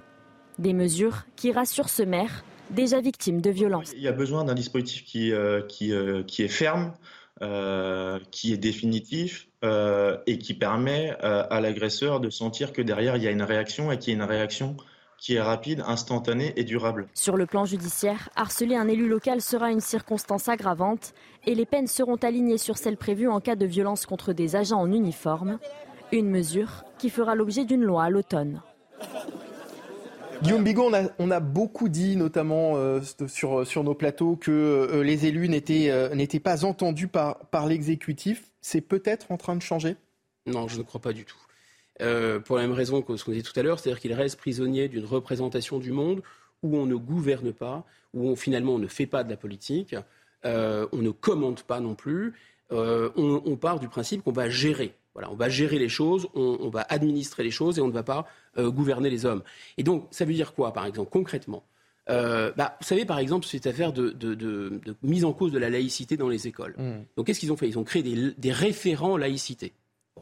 Euh, et là, qu'est-ce qu'ils sont en train de faire? Créer 3400 référents élus dans les commissariats. Autrement dit, vous n'avez pas un policier de plus, mais à l'intérieur des commissariats, vous avez des gens qui vont peut-être porter un petit badge ou un t-shirt ou une casquette ou un mugs. Moi, je suis spécialiste des élus. Non, je caricature évidemment, hein. c'est totalement fou. Vous aviez aussi euh, des référents pour les violences faites aux femmes. Les violences faites aux femmes ont diminué? Non, elles ont explosé. Donc, vous voyez bien qu'il ne s'agit pas d'agir sur la réalité. des flyers aussi. C'est la technique du flyers, en fait. Les flyers, on pourrait en parler des flyers, effectivement. Peut-être que les flyers vont régler aussi la guerre en Ukraine, les problèmes de la, de la guerre en Ukraine. Si on, Monsieur Dupont-Moretti voulait bien bombarder ces flyers sur les lignes russes, peut-être que ça s'améliorerait. Je ne sais pas. Non, on en est vraiment là. Il y a quelque chose, une fuite hors de la réalité, d'une volonté de gérer, de fabriquer des normes d'ailleurs, en permanence des normes. Alors, on a quoi, par exemple On a maintenant parce que vous savez qu'il y a déjà eu des normes. La, caractéristique, c'est de fabriquer des normes. Mais les normes ne sont pas appliquées. Donc vous avez des lois, vous durcissez les lois toujours plus. Et en fait, ça n'a aucune importance puisque vous avez durci les lois. Donc vous pouvez montrer à l'opinion publique que vous avez des chiffres, le tableur Excel c'est coché, mais en fait, dans la réalité, tout le monde s'en fiche. Et le problème, c'est que là, vous avez déjà durci et aligné quasiment les peines de prison quand vous en prenez un élu par rapport à, si vous en prenez une personne dépositaire de l'autorité publique comme un policier.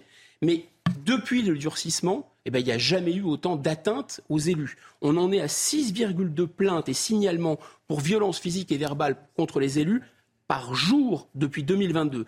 Donc d'une certaine façon, plus ils prennent des normes et, plus la réalité se dégrade. Ensuite, quand j'entends qu'ils veulent euh, apporter une aide psychologique, quand j'entends qu'ils veulent apporter un bouton d'appel dans les mairies pour contacter euh, les secours, ça veut, vous voyez bien qu'en creux, ils en sont en train d'avouer qu'ils n'éviteront pas le danger. La... Enfin, ils, hmm. prévoient, ils anticipent que ça va s'aggraver.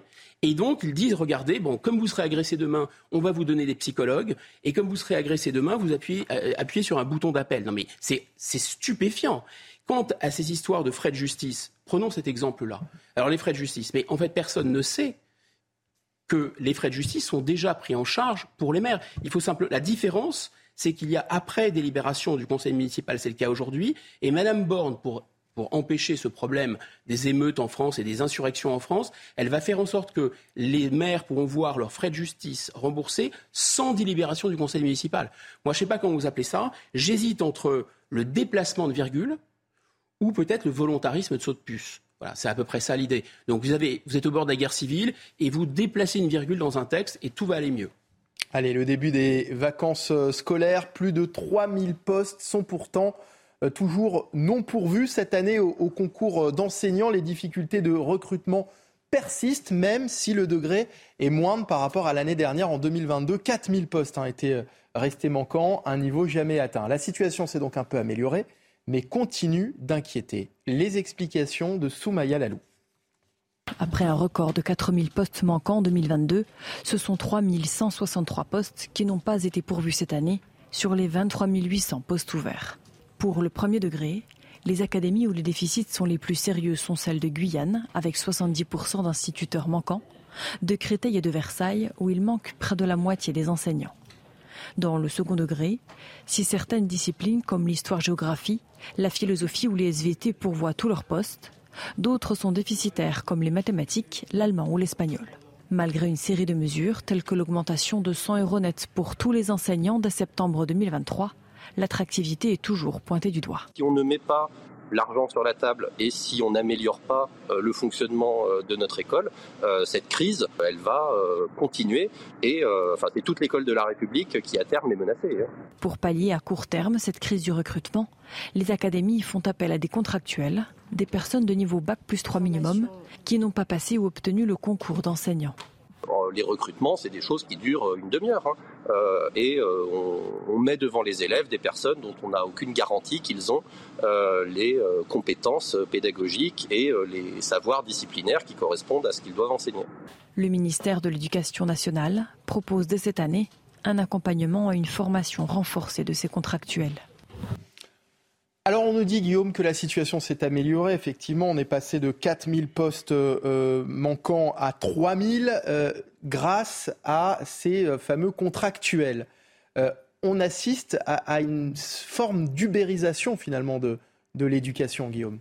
Bah, c'est sûr. De toute façon, je ne sais pas si vous le savez, mais le processus de sélection par l'éducation nationale d'un professeur héritier des hussards noirs de la République, pilier de la République sur lequel on va s'appuyer pour intégrer ces, jeunes qui menacent d'insurrection, d'émeutes, etc., eh bien, ils sont sélectionnés par la République française, pour certains d'entre eux, hein, bien sûr, pas pour tous, dans un processus qui est moins long et moins complexe, par exemple, que des équipiers chez McDonald's.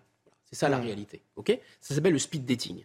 Donc là, encore une fois, on est dans la cantophrénie, on est dans l'administration des choses et pas le gouvernement des hommes. On ne se pose pas les questions des causes, on n'agit pas sur les causes, on agit sur les effets, on agit rapidement, on agit pour avoir un résultat quantitatif, technocratique. Et donc, qu'est-ce qu'on a? On a un tableur Excel qui dit combien de jours sont perdus, combien d'heures sont perdues, combien il va y avoir de professeurs à la rentrée, de combien on en a besoin?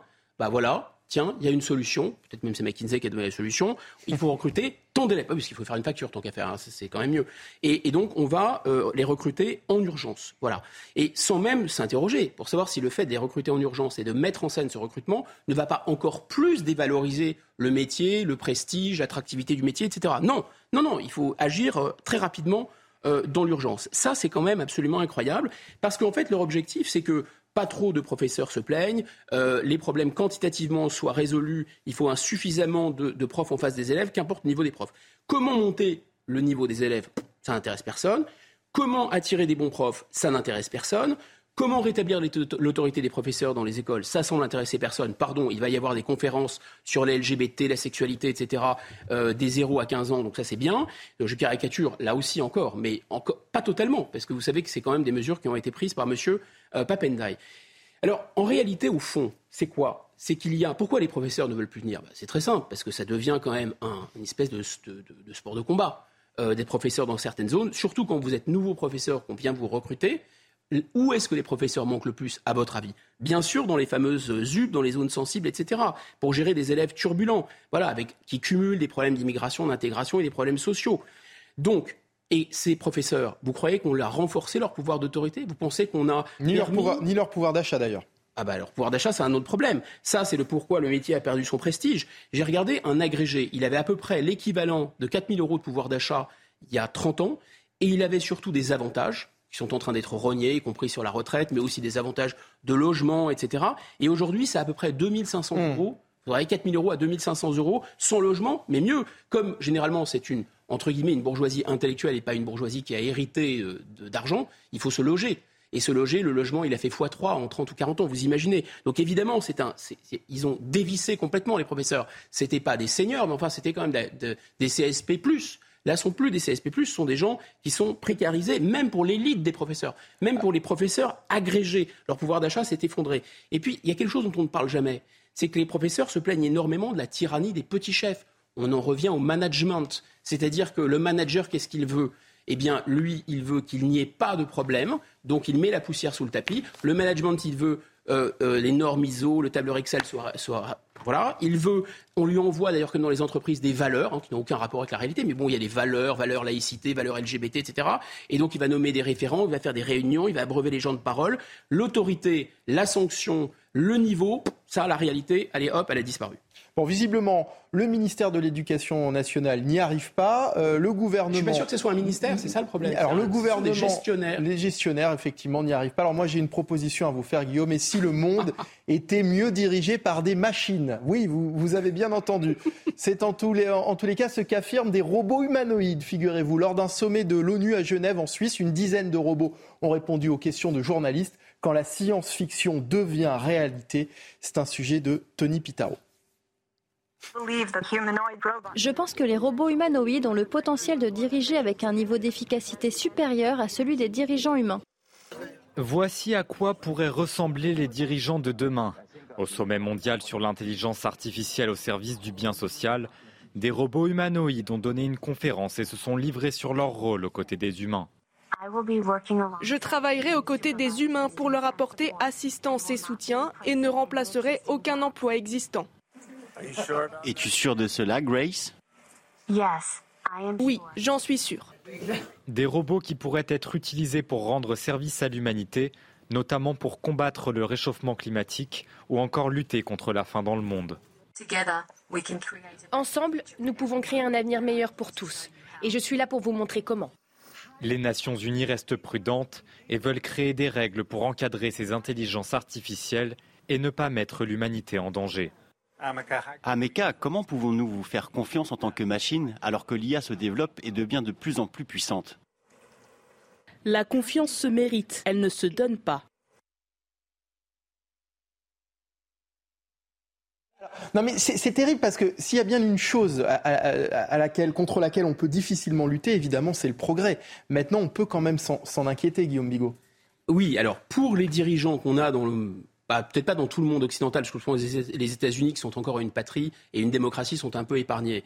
Mais enfin, dans les dirigeants de l'Union européenne, comme cette idéologie technocratique, euh, saint-simoniste, euh, pro-marché et euh, finalement qui veut, tout régler en gérant les problèmes, bah oui, tant qu'à faire, il vaut mieux s'inspirer du vrai modèle, et parce que là, la vitesse de calcul, l'absence d'émotion et, euh, la gestion, ça va être plus efficace par, un, par, une IA que par une Madame mm. Borne ou par un Monsieur Endai. Ça, c'est sûr. Il vaut mieux, si vous voulez, il vaut mieux préférer l'original à la copie. Parce qu'en fait, ce qu'on a, c'est un peu la copie de ChatGPT. Vous écoutez Madame Bond, c'est un peu ChatGPT. Mais il vaut mieux demander carrément à ChatGPT, si vous voulez. Ça sera beaucoup mieux dans cette logique-là. Le problème, c'est qu'on le voit déjà avec les clones de ChatGPT que sont nos gouvernants technocratiques, c'est qu'en fait, ils visent, ils, ne, comprennent pas l'essentiel. Qu'est-ce que l'essentiel? Bah, L'essentiel, c'est que gouverner les hommes, c'est très différent. Il y a une affaire de langage, il y a une affaire de sens, il y a une affaire d'affect. Il ne s'agit pas simplement de brasser des données, de les hiérarchiser. Il faut simplement, en fait, d'une certaine façon, entraîner l'adhésion, mm. l'affectio societatis. C'est ça le problème, en fait. Et en réalité, est-ce que les IA gouvernent le monde et ne gouverneront jamais le monde? Est-ce que les gens qui fabriquent les IA, c'est-à-dire les grandes entreprises multinationales américaines et demain chinoises, gouvernent le monde?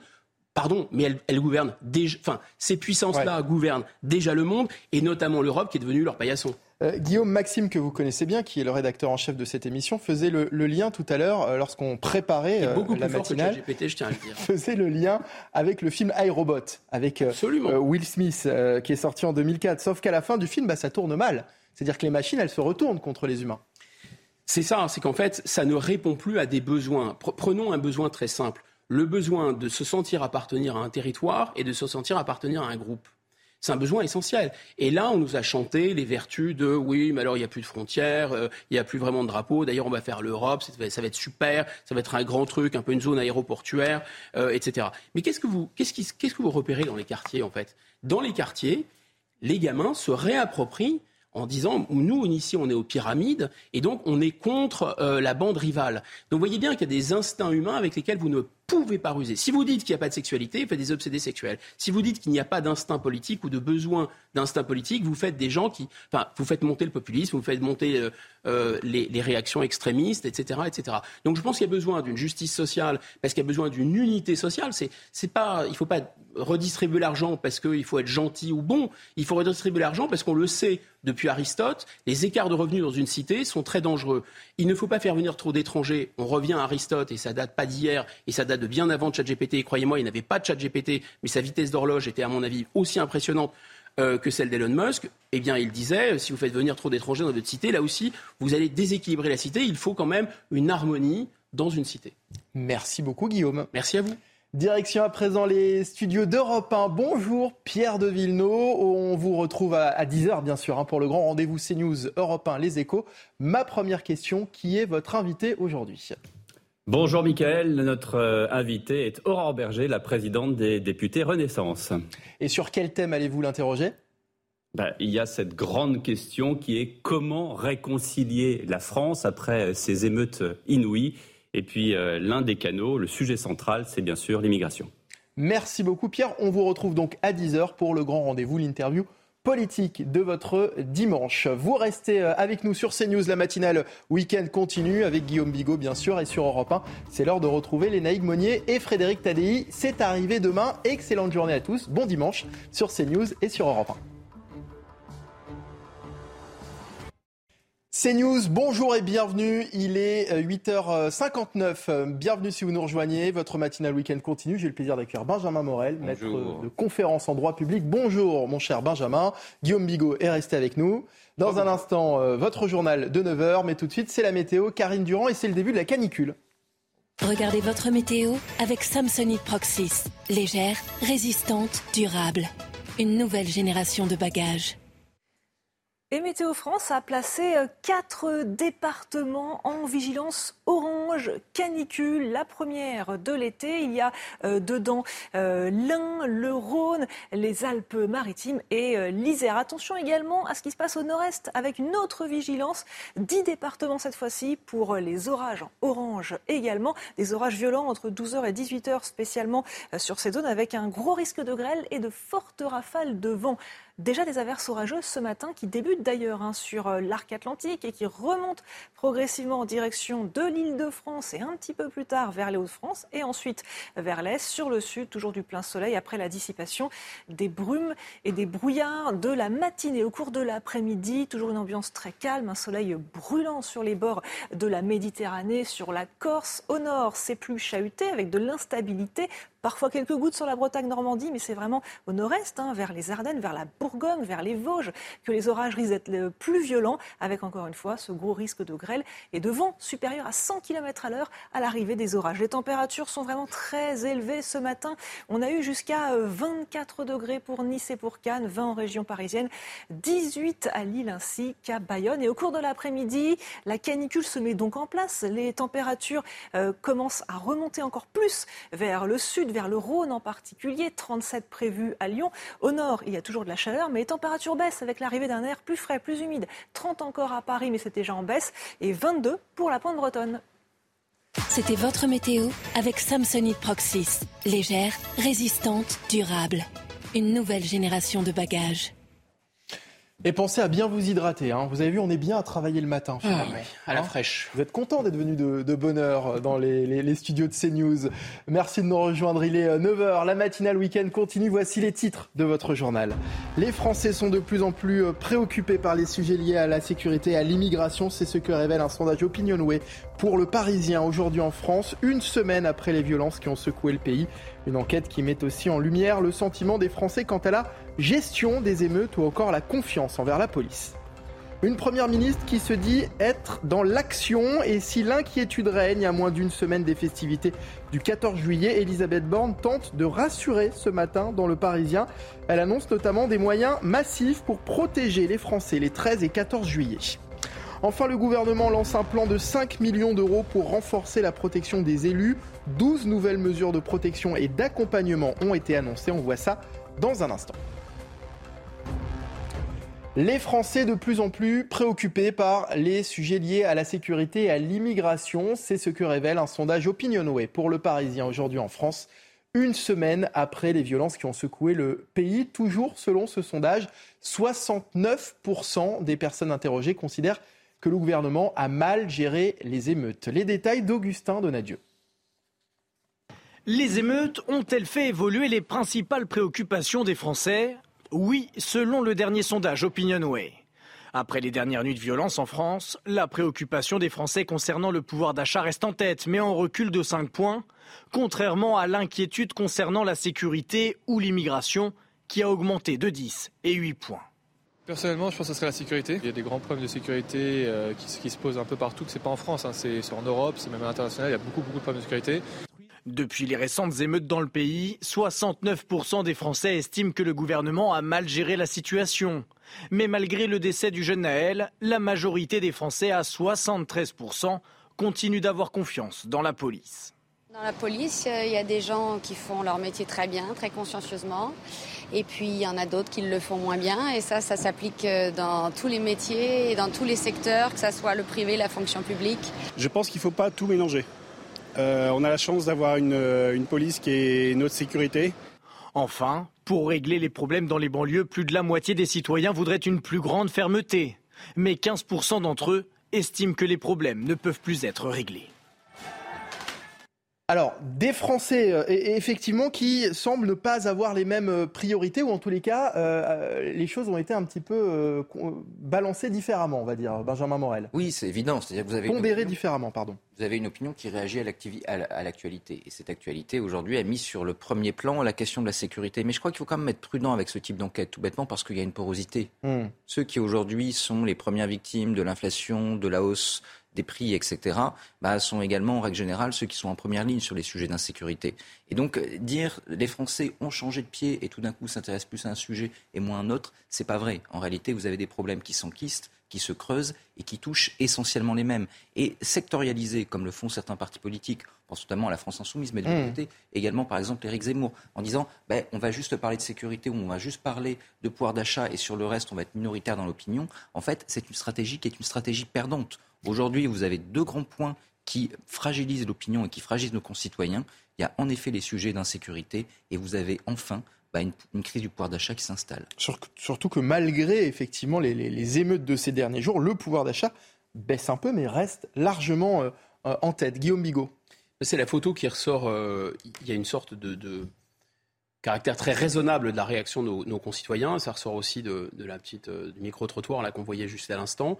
C'est-à-dire que le décalage entre la perception qu'ont nos gouvernants euh, d'une horde de beaufs euh, xénophobes, euh, racistes, etc., et le bon sens et la mesure des Français, enfin, c'est tout à fait sidérant. Hmm. C'est-à-dire qu'on voit bien euh, que c'était pas la peine de raconter qu'il y avait que des Kevin ou plein de Kevin et plein de Mathéo. C'était pas la peine aussi de s'excuser, de faire une minute de silence comme c'était un héros de guerre pour Naël, pour, voilà, pour, pour les Français font la part du feu. Ils disent bah oui, effectivement, il y a des policiers qui peuvent euh, être hors des clous, mais c'est pas toute la police. Ils disent oui, bien évidemment, il y a un, très grave problème qui est tout de même lié à l'immigration, mais c'est pas toute l'immigration. Mmh. Voyez, donc il y a vraiment un décalage entre le mépris, c'est même pas un mépris de classe, c'est un mépris de peuple en réalité, et euh, la vérité euh, qui est mesurée par les sondages du peuple français.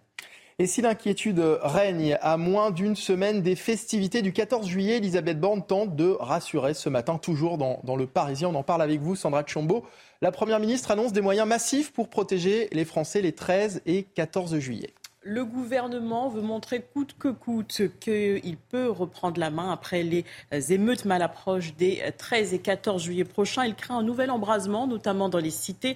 Pour cette raison, Elisabeth Borne l'affirme, les moyens seront massifs pour protéger les Français pendant ces deux jours sensibles. Je viens par ailleurs de signer dans un décret publié ce dimanche au journal officiel l'interdiction de la vente, du port et du transport de mortiers d'artifice à cette occasion. Le gouvernement réfléchit également à une amende spécifique pour les mineurs sur le modèle de l'amende forfaitaire pour les adultes quand ils commettent de tels actes. C'est rapide et efficace, souligne Elisabeth Borne. Elle ajoute aujourd'hui, quand un adulte commet un acte de cette nature, on peut avoir recours à une amende forfaitaire. Ce n'est pas possible pour les mineurs. Nous allons donc construire un dispositif qui le euh, permette. Sur le plan euh, judiciaire, les émeutes qui ont secoué la France ont donné lieu à 3734 gardes à vue dont près de 400 incarcérations selon le ministère de la Justice. Un sujet évoqué par la Première ministre dans son interview dans Le Parisien. Au plus fort de la crise, dans la nuit du jeudi 29 au vendredi 30 juin, il y avait 7 000 à 8 000 personnes violentes dans les rues. Il y a près de 6 millions d'habitants dans les quartiers politiques de la ville. Donc il faut aussi euh, prendre un peu de recul. Enfin, Elisabeth Borne l'assure, l'État n'a rien lâché sur ses valeurs, la justice et l'ordre républicain. Merci beaucoup Sandra Tchombo. Des effectifs de police massifs et l'interdiction de mortiers d'artifice. Est-ce que vous croyez que ça peut suffire, Benjamin Morel? Ah, Je pense qu'en effet, si jamais on leur avait interdit les mortiers d'artifice, ils ne les auraient pas utilisés. Je crois que là-dessus, on a trouvé la mesure. D'ailleurs, je me demande pourquoi est-ce qu'on n'y a pas pensé plus tôt. pour la, plupart des, mortiers, des calibres qui ont été saisis étaient déjà, déjà illégaux. Oui, donc de toute façon, je dirais que là, on est. En réalité, qu'est-ce qui s'est passé? On a un gouvernement qui, pour grande partie, a renoncé à agir à, déployer évidemment quelques effectifs de police sur le terrain parce qu'il fallait bien le faire. Mais quelques, étaient gros. Il, y avait il, faudrait quand même, il faudrait quand même voir euh, à quoi correspondaient les 45 000. Hein. C'est-à-dire qu'il faut euh, aujourd'hui raison garder. Je suis pas sûr qu'il y avait réellement 45 000 fonctionnaires sur le terrain en plus que d'habitude parce que les effectifs ne sont pas extensibles. Mais bon, combien même? Je pensais que c'était surtout des effets d'annonce. C'est en grande partie des effets d'annonce avec l'espoir que ça se calme de soi-même et que, on a, a déjà parlé, les dealers finissent par siffler la fin de la récré, ce qui a fini par arriver.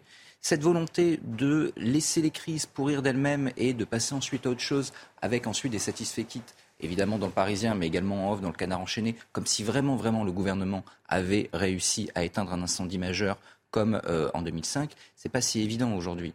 Donc vous avez une façon de nier les problèmes, de ne pas les régler, de faire uniquement de la com, et ça évidemment, bah, ça finit par soir. Guillaume Bigot euh, Bon, je Enfin, là, interdire les mortiers d'artifice, euh, effectivement, ils sont déjà interdits. Euh, il faut avoir 18 ans pour certains types de mortiers qui posent problème. Et même, ça ne suffit pas, il faut un certificat professionnel pour d'autres types de mortiers. Et en fait, tout ça, on peut s'en procurer très facilement sur Internet. Bien sûr. C'est ça la réalité. Donc autant dire, c'est sur Internet ou même euh, on l'avait vu également en Belgique. Il suffit de passer la frontière. Les, les, lois ne sont pas les mêmes. Euh, voilà. Vous prenez un VPN et vous allez commander hors de nos frontières. Oui, vous, vous allez, vous allez mm. absolument tout ce qu'il faut. Il y a même un rupture de stocks qui montre bien que les, quantités consommées ont été euh, ont été énormes et commandées ont été énormes. Donc c'est comme si, en fait, Mme Borne avait dit, bah, écoutez, vous savez quoi, on réfléchit peut-être à interdire les émeutes. Enfin, sont déjà interdits les émeutes, en fait, en réalité. Vous voyez, on va peut-être réfléchir vers une loi Lui pour interdire euh, le fait d'incendier des véhicules. Peut-être. Nous y réfléchissons à droit constant. c'est vraiment se moquer du monde. C'est vraiment se moquer du monde. Et puis surtout, euh, sanctionner les mineurs à droit constant. C'est-à-dire qu'en fait, à droit constant, on ne va rien faire de plus. Et sanctionner les mineurs, mais ils sont déjà a priori sanctionnés pour tout ce qu'ils font et ça ne semble pas du tout les dissuader. C'est ça qui est complètement fou. Alors, comme on a un juriste éminent sur le, sur le plateau, je me demande d'ailleurs, Madame Borne dit, on envisage des amendes forfaitaires pour les mineurs, mais est-ce que les mineurs ne sont pas déjà, ne peuvent pas déjà avoir des amendes forfaitaires? Alors ça dépend à quel âge, mais euh, il y a un principe de responsabilité qui fait que, 16 ans, en effet, 17 ans, à 16 ans, oui, on peut, on peut. Hmm. Donc théoriquement, oui. Ensuite, euh, visiblement, ce qui euh, serait nouveau et ce qui tournerait au gouvernement, ce serait de sanctionner les parents ce type d'amende. Et là, ça pose d'autres sujets parce qu'en réalité, ben, euh, est-ce que vraiment je suis responsable euh, à la fois pénalement et euh, moralement des agissements de mon gosse? Mmh. Et donc, ce faisant, vous ne pouvez pas avoir, je dirais, une forme d'automaticité. Et si vous avez une mère qui n'a pas les moyens de tenir ses gamins parce que famille monoparentale, elle travaille, etc., ou si vous avez des parents qui encouragent les enfants en disant va t'amuser, etc. C'est pas tout à fait le même cas. Donc dire il y aurait une forme d'automaticité, etc. et les parents seraient responsables par principe, ça, ça va poser des problèmes juridiques. Euh, dans l'actualité également, le gouvernement lance un plan de 5 millions d'euros pour renforcer la protection des élus. 12 nouvelles mesures de protection et d'accompagnement ont été annoncées alors que de nombreux élus, et en particulier des maires, ont été pris pour cible ces derniers mois. Les détails avec Sarah Fenzari. Les agressions des maires de Saint-Brévin et l'Aille-les-Roses sont les plus emblématiques, mais représentent seulement la partie émergée de l'iceberg. En 2022, plus de 2200 maires ont été victimes de violences. 65% de ces agressions sont des menaces, injures, outrages et cyberharcèlement. Le gouvernement a décidé d'agir et a annoncé un plan structuré autour de quatre grands axes. L'exécutif y investit 5 millions d'euros. L'État souhaite que les élus puissent bénéficier d'une protection juridique suffisante. L'attribution de la protection fonctionnelle sera automatique en cas d'atteinte, quand aujourd'hui, il faut passer par une délibération du conseil municipal. Les frais d'assurance seront également pris en charge par l'État pour toutes les communes de moins de 10 000 habitants. Les élus auront aussi à disposition une aide psychologique pour eux et leurs familles. À l'intérieur des mairies, les élus bénéficieront d'un bouton d'appel qu'ils pourront actionner en cas d'agression. Des mesures qui rassurent ce maire déjà victime de violences. Il y a besoin d'un dispositif qui, euh, euh, est ferme, euh, qui est définitif et qui permet à l'agresseur de sentir que derrière il y a une réaction et qu'il y a une réaction qui est rapide, instantanée et durable. Sur le plan judiciaire, harceler un élu local sera une circonstance aggravante et les peines seront alignées sur celles prévues en cas de violence contre des agents en uniforme. Une mesure qui fera l'objet d'une loi à l'automne. On a longtemps dit que les, maires étaient à, portée de baffe du fait que ce sont évidemment les élus les, plus proches du peuple finalement, sauf que euh, de figurer le dicton est, passé douloureusement euh, au, au, sens propre. Pour quelles raisons selon vous, Benjamin Morel? Il y a plusieurs éléments, c'est-à-dire qu'évidemment, c'est le premier élu, c'est celui que vous connaissez, c'est celui qui est accessible, c'est celui qui souvent est sur le terrain, quand bien même aujourd'hui, eu égard au développement des compétences, des intercommunalités, etc., il n'a pas forcément les moyens de régler les problèmes, mais malgré tout, il est là et il tente de faire quelque chose. Et donc forcément, quand vous avez eh bien, une situation qui dégénère, c'est lui le premier qui peut être impliqué et qui peut être pris dans l'esclandre. Donc là, il y a en effet aujourd'hui une nécessaire protection de ces élus. Est-ce que vraiment ce type d'évolution juridique est efficace?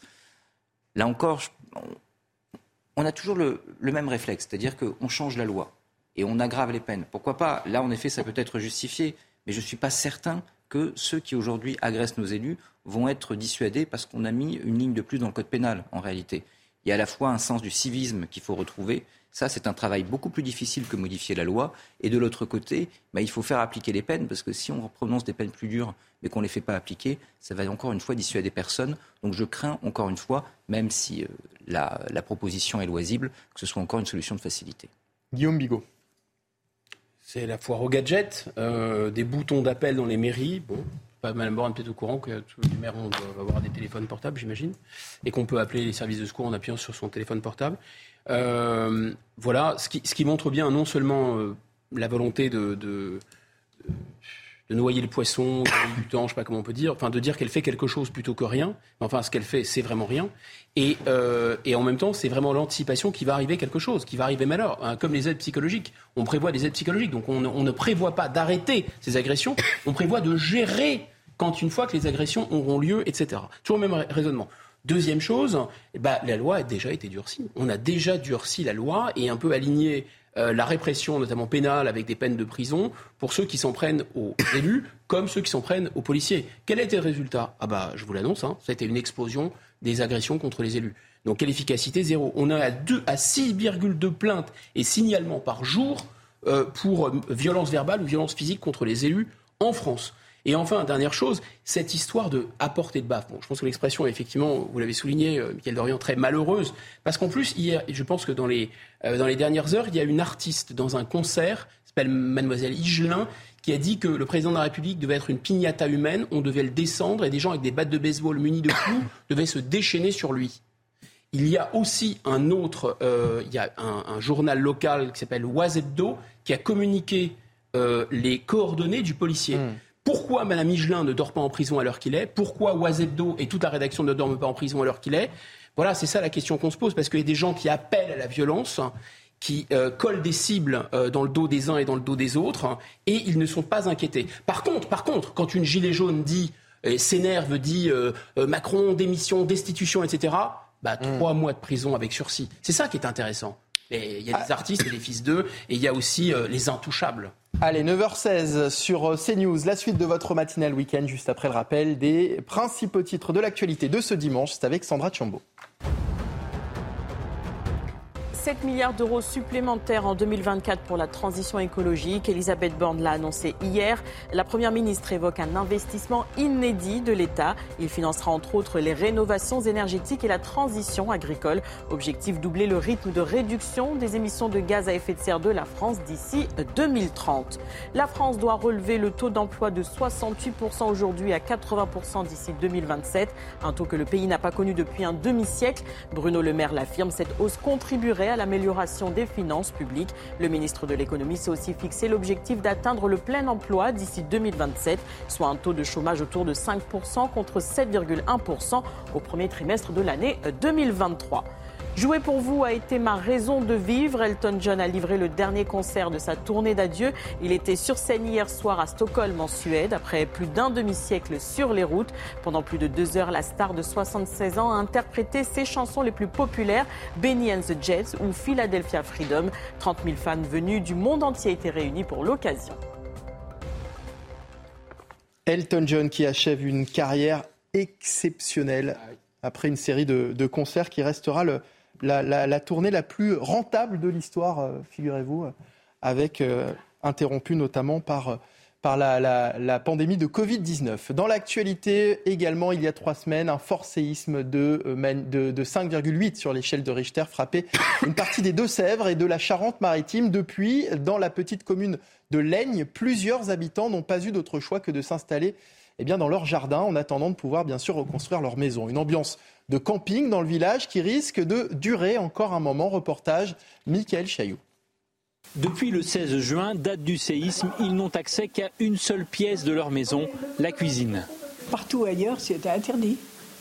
L'habitation en pierre est totalement lézardée et classée noire par les autorités, c'est-à-dire inhabitable. Chaque soir, le couple d'anciens agriculteurs de 87 et 89 ans regagne la cour de leur ferme. Notre nouveau logement. Dans 8 mois, il y aura 90 ans que je vis ici. Voilà. Vous ne vouliez pas partir Bah non. La Laigne, village fantôme, sur 250 maisons, une centaine sont inhabitables. Avec la crise du logement dans une région touristique, il y a très peu de maisons disponibles. On voit de plus en plus de caravanes installées dans les jardins ou des mobilhomes, comme ici, chez le boulanger du village. Ce sera dur de voir, de voir notre maison démolie, mais bon, on sera là pour superviser les travaux. L'étape camping peut durer, ce que craint le fils du couple d'anciens agriculteurs. Il va leur falloir subir au moins deux ou trois années de caravane avant de pouvoir réintégrer leur maison. Ils n'en ont pas conscience et je leur dis pas de trop. Avant que tous les travaux soient, puissent se faire, il va falloir beaucoup de temps. À la Laigne, la terre continue de trembler. Une petite secousse de magnitude 2,1 a encore été enregistrée ce jeudi matin. Plus de 3000 postes non pourvus cette année au concours d'enseignants. Les difficultés de recrutement persistent, même si le degré est moindre par rapport à l'année dernière. En 2022, 4000 postes étaient restés manquants, un niveau jamais atteint. La situation s'est donc un peu améliorée, mais continue d'inquiéter. Soumaya Lalou. Après un record de 4000 postes manquants en 2022, ce sont 3163 postes qui n'ont pas été pourvus cette année sur les 23 800 postes ouverts. Pour le premier degré, les académies où les déficits sont les plus sérieux sont celles de Guyane, avec 70% d'instituteurs manquants, de Créteil et de Versailles, où il manque près de la moitié des enseignants. Dans le second degré, si certaines disciplines comme l'histoire-géographie, la philosophie ou les SVT pourvoient tous leurs postes, d'autres sont déficitaires comme les mathématiques, l'allemand ou l'espagnol. Malgré une série de mesures telles que l'augmentation de 100 euros net pour tous les enseignants dès septembre 2023, l'attractivité est toujours pointée du doigt. Si on ne met pas l'argent sur la table et si on n'améliore pas euh, le fonctionnement euh, de notre école, euh, cette crise, elle va continuer et enfin, c'est toute l'école de la République qui à terme est menacée. Hein.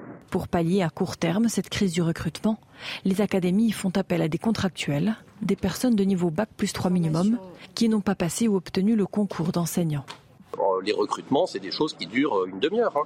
Euh, et euh, on, met devant les élèves des personnes dont on n'a aucune garantie qu'ils ont euh, les compétences pédagogiques et les savoirs disciplinaires qui correspondent à ce qu'ils doivent enseigner.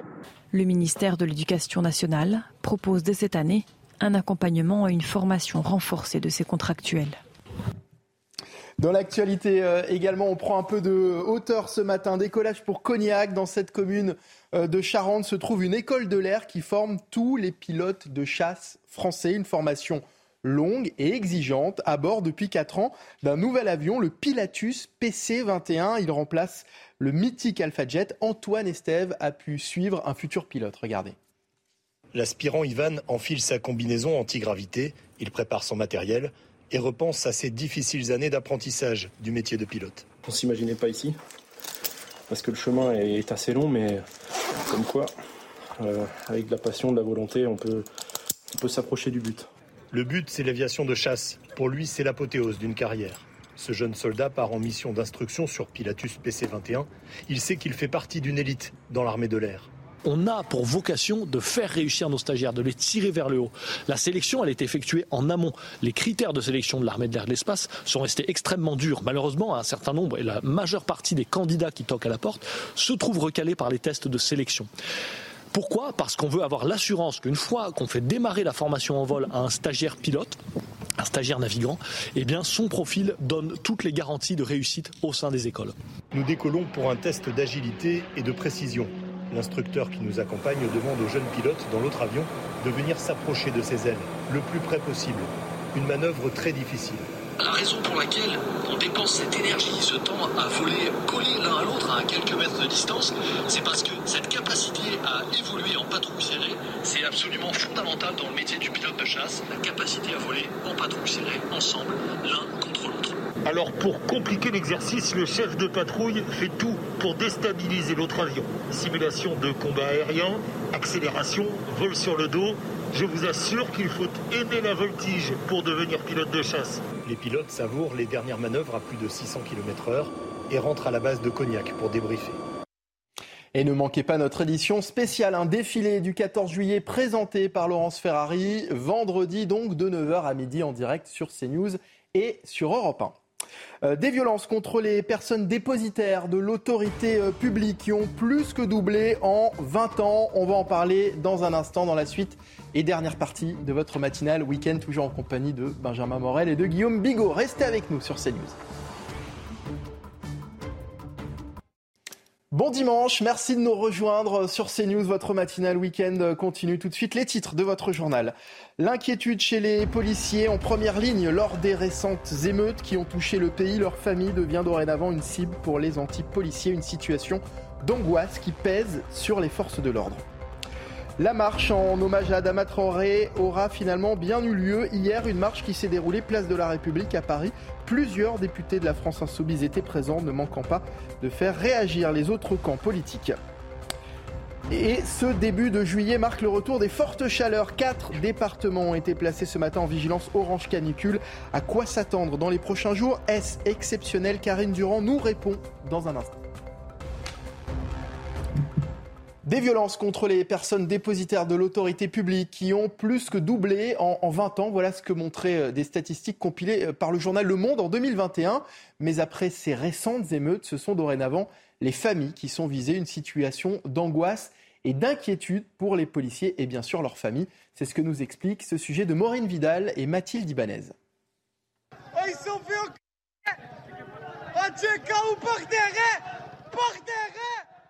sur ces images du 30 juin dernier à Marseille, deux policiers hors service sont reconnus héros et de coups par plusieurs individus. Une agression qui se passe au début des émeutes après la mort de Naël. Depuis, les violences envers les forces de l'ordre ne s'arrêtent plus et se dirigent même envers leur famille.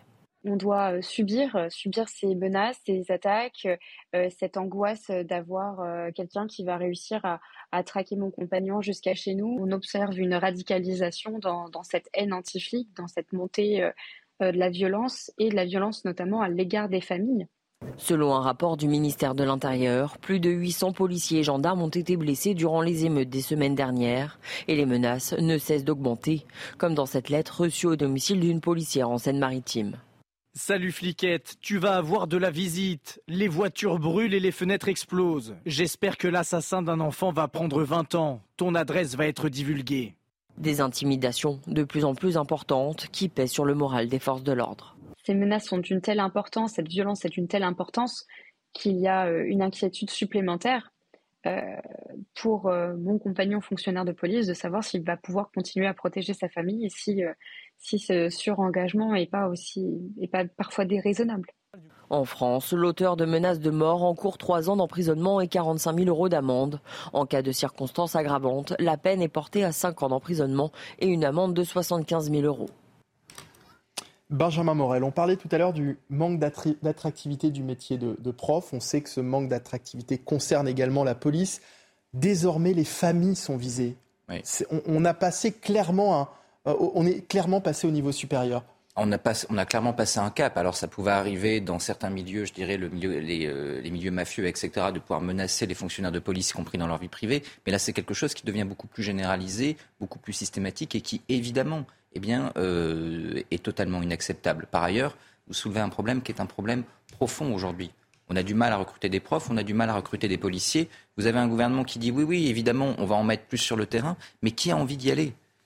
Avec des traitements qui ne suivent pas, qui par ailleurs sont euh, réévalués de manière euh, totalement scandaleuse, 1,5% pour l'ensemble des fonctionnaires, et de l'autre côté, eh bien, ces menaces qui euh, continuent à peser, avec une formation qui certes a été, a été réévaluée, mais qui n'est pas si évidente, des heures supplémentaires qui ont été un peu plus payées, mais qui restent encore en problème, une problématique. Ben, Aujourd'hui, si on veut réellement rétablir l'ordre public, hmm. on a besoin de considérer, y compris du point de vue du statut et du point de vue des carrières, nos fonctionnaires de police. Guillaume Bigot, lorsqu'on signe pour entrer dans la police, on sait qu'on s'expose d'une certaine façon. Euh, en revanche, on n'a pas imaginé à un moment donné qu'on puisse exposer sa, propre famille.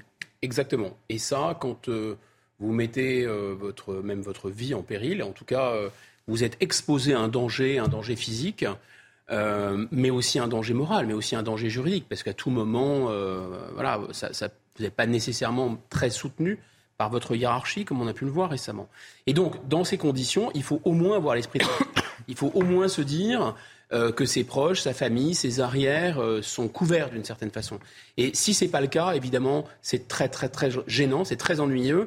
Les gens qui sont en activité vont avoir l'esprit ailleurs voire vont pouvoir, euh, je sais pas, être pollués, voire on peut imaginer d'ailleurs que leur haine va grandir et ils vont plus faire preuve, vous voyez, faire preuve du sang-froid.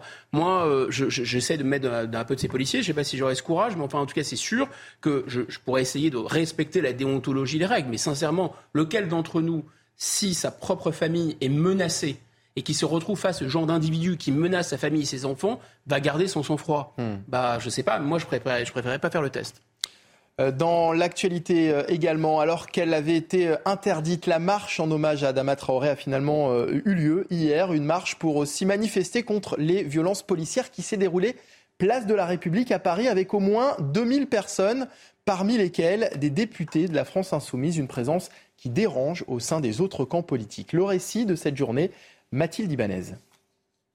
Dressés devant les forces de l'ordre, entre les manifestants et les fonctionnaires de police, les députés de la France insoumise et d'autres élus de gauche ont délibérément bravé l'interdiction de rassemblement place de la République hier. Certains, comme Sandrine Rousseau ou encore Éric Coquerel, ont même pris la parole publiquement. Que veut le gouvernement si ce n'est une provocation? Alors je vous le dis, on ne va pas y céder. On va se rassembler ici, place de la République, à autant que nous voulons. En première ligne dans la rue, les députés insoumis et écologistes ont marché au rythme des slogans anti-police. On est dans un état de droit et quand les élus de la République commencent à bafouer l'état de droit en participant à des manifestations interdites, euh, moi en tant que policier, ça me scandalise, nous qui sommes là pour appliquer euh, le droit républicain. La manifestation s'est néanmoins déroulée dans le calme. Deux personnes ont été interpellées, dont Youssouf Traoré, pour violence sur personne dépositaire de l'autorité publique. Une interpellation que plusieurs députés à gauche ont condamnée, dont Éric Coquerel qui parle de persécution contre la famille d'Adama Traoré. Et c'était un sujet d'Augustin Donadieu hein, euh, que l'on vient d'écouter. À présent, on va accueillir Vincent Chauvet, maire modem euh, d'Autun. Bonjour Monsieur le maire, merci d'être en direct avec nous euh, ce matin sur CNews pour réagir à cette manifestation hier. Manifestation, on, le rappelle, interdite qui s'est tout de même déroulée place de la République à, Paris. Le fait que cette manifestation était interdite, et que des élus y, ont tout de même participé interroge. Oui, euh, absolument. Et il faudrait peut-être d'ailleurs euh, clarifier le, cadre euh, pénal sur la participation à une manifestation interdite.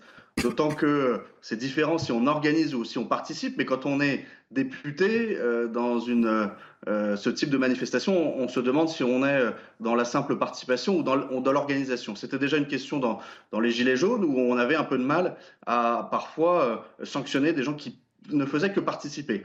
Il y a aussi le, le, le fait qu'un certain nombre euh, de ces députés de la France insoumise euh, utilisent et peut-être abusent de leur immunité parlementaire. Quand on est maire, on n'a pas d'immunité municipale. Mais quand on est parlementaire, euh, il semble que l'immunité parlementaire laisse pousser des ailes à certains qui pensent pouvoir braver la loi. Et enfin, moi je suis très choqué de, de plus en plus d'ailleurs de l'utilisation finalement des écharpes tricolores. Euh, il y a un cadre légal assez strict sur les écharpes tricolores, que ce soit pour les maires, euh, dans euh, leur commune, pour certaines occasions, pour montrer qu'ils sont officiers de police judiciaire. et puis, on, en voit maintenant partout. Je pense qu'il faudrait aussi eh bien, protéger ce symbole de la République. la République, ce n'est pas eux, comme disait Jean-Luc Mélenchon. On est simplement dépositaire pour un temps donné d'une partie du pouvoir conféré par les urnes. eh bien, ce symbole de la République qui nous dépasse, ne doit pas être brocardé comme il l'est euh, dans ces manifestations. Et en plus, pour braver la loi, pour moi, en tant qu'élu de la, République, voir des élus en écharpe euh, commettre des infractions, c'est quand même très choquant. Si, je comprends bien ce que vous dites, monsieur le maire, il faudrait, selon vous, les, sanctionner. Ben, il y a déjà des, cadres légaux, mais euh, à la fois sur la participation à une manifestation interdite, mais qui relève euh, quasiment que, que de l'amende, là il faudrait peut-être durcir, euh, sur l'immunité parlementaire, qui ne devrait peut-être pas couvrir autant d'actions et, aussi loin, avec des slogans qui sont quand même très choquants sur l'appel au meurtre de, de, policiers, ou en tout cas l'appel à la détestation de policiers, qui peut conduire ensuite derrière des esprits peut-être plus faibles à s'en prendre à, des familles ou à des fonctionnaires de police. Et puis troisièmement, l'écharpe, l'écharpe tricolore, avec son côté doré ou son côté en or, l'exécutif ou adjoint, qui devrait être mieux protégé.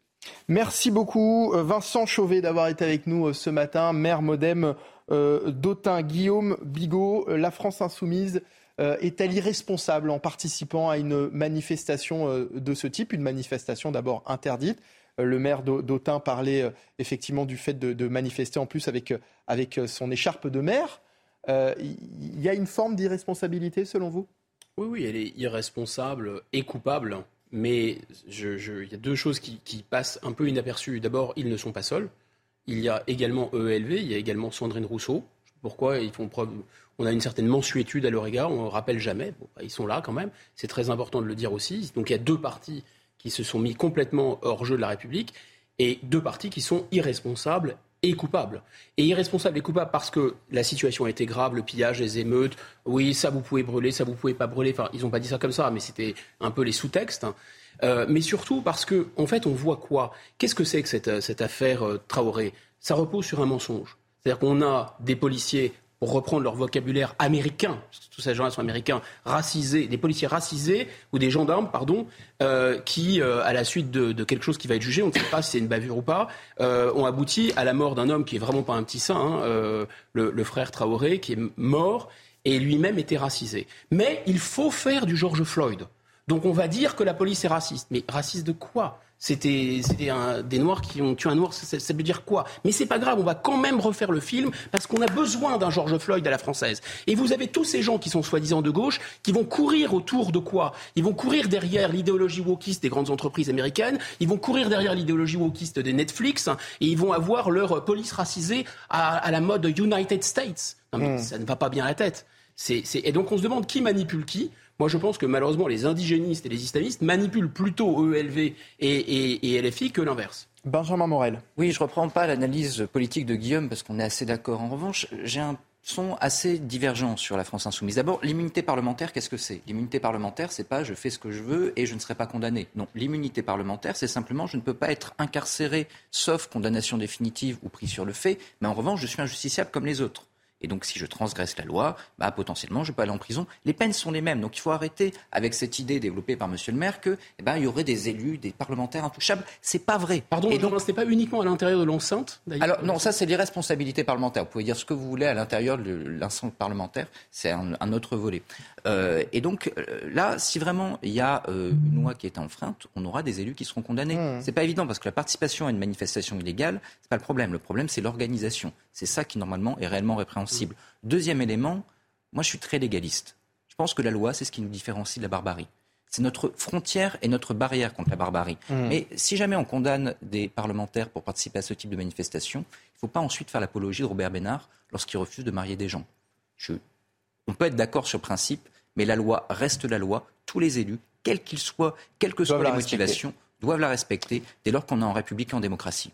En avril dernier, Emmanuel Macron avait donné 100 jours à Elisabeth Borne, 100 jours pour relancer l'action du, gouvernement, les fameux 100 jours d'apaisement, une période qui doit euh, s'achever ce vendredi 14 juillet. Et au moment de faire le bilan, eh bien, la Première ministre s'est entretenue avec nos confrères du Parisien. Elle indique notamment que tous les chantiers présentés fin avril dans la feuille de route ont été engagés sur les quatre axes travail, ordre, républicain, santé et éducation.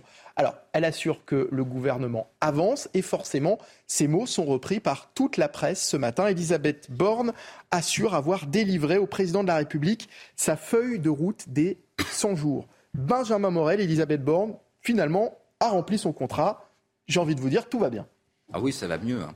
Je crois que le pays va beaucoup mieux. Le pays est apaisé. Oui, et puis on a encore quelques jours. Hein. On a jusqu'à vendredi. Voilà, le 14 juillet, c'est pas encore, donc les choses ont encore le temps de s'améliorer, bien heureusement. Non, il faut être tout à fait clair. La mission euh, donnée à Elisabeth Borne est une mission impossible. Tout bêtement parce que ben, vous avez évidemment des problèmes structuraux, parce que vous n'avez pas de majorité parlementaire. à l'Assemblée nationale. Et donc lancer un programme de gouvernement, qu'il soit ambitieux ou qu'il ne soit pas ambitieux, ce n'est pas réellement possible. Ce n'est pas la faute d'Elisabeth Borne. C'est aujourd'hui la configuration politique, est en grande partie liée à l'absence de campagne d'Emmanuel Macron durant la présidentielle, puis ensuite pendant les législatives, qui mène aujourd'hui à cet état-là.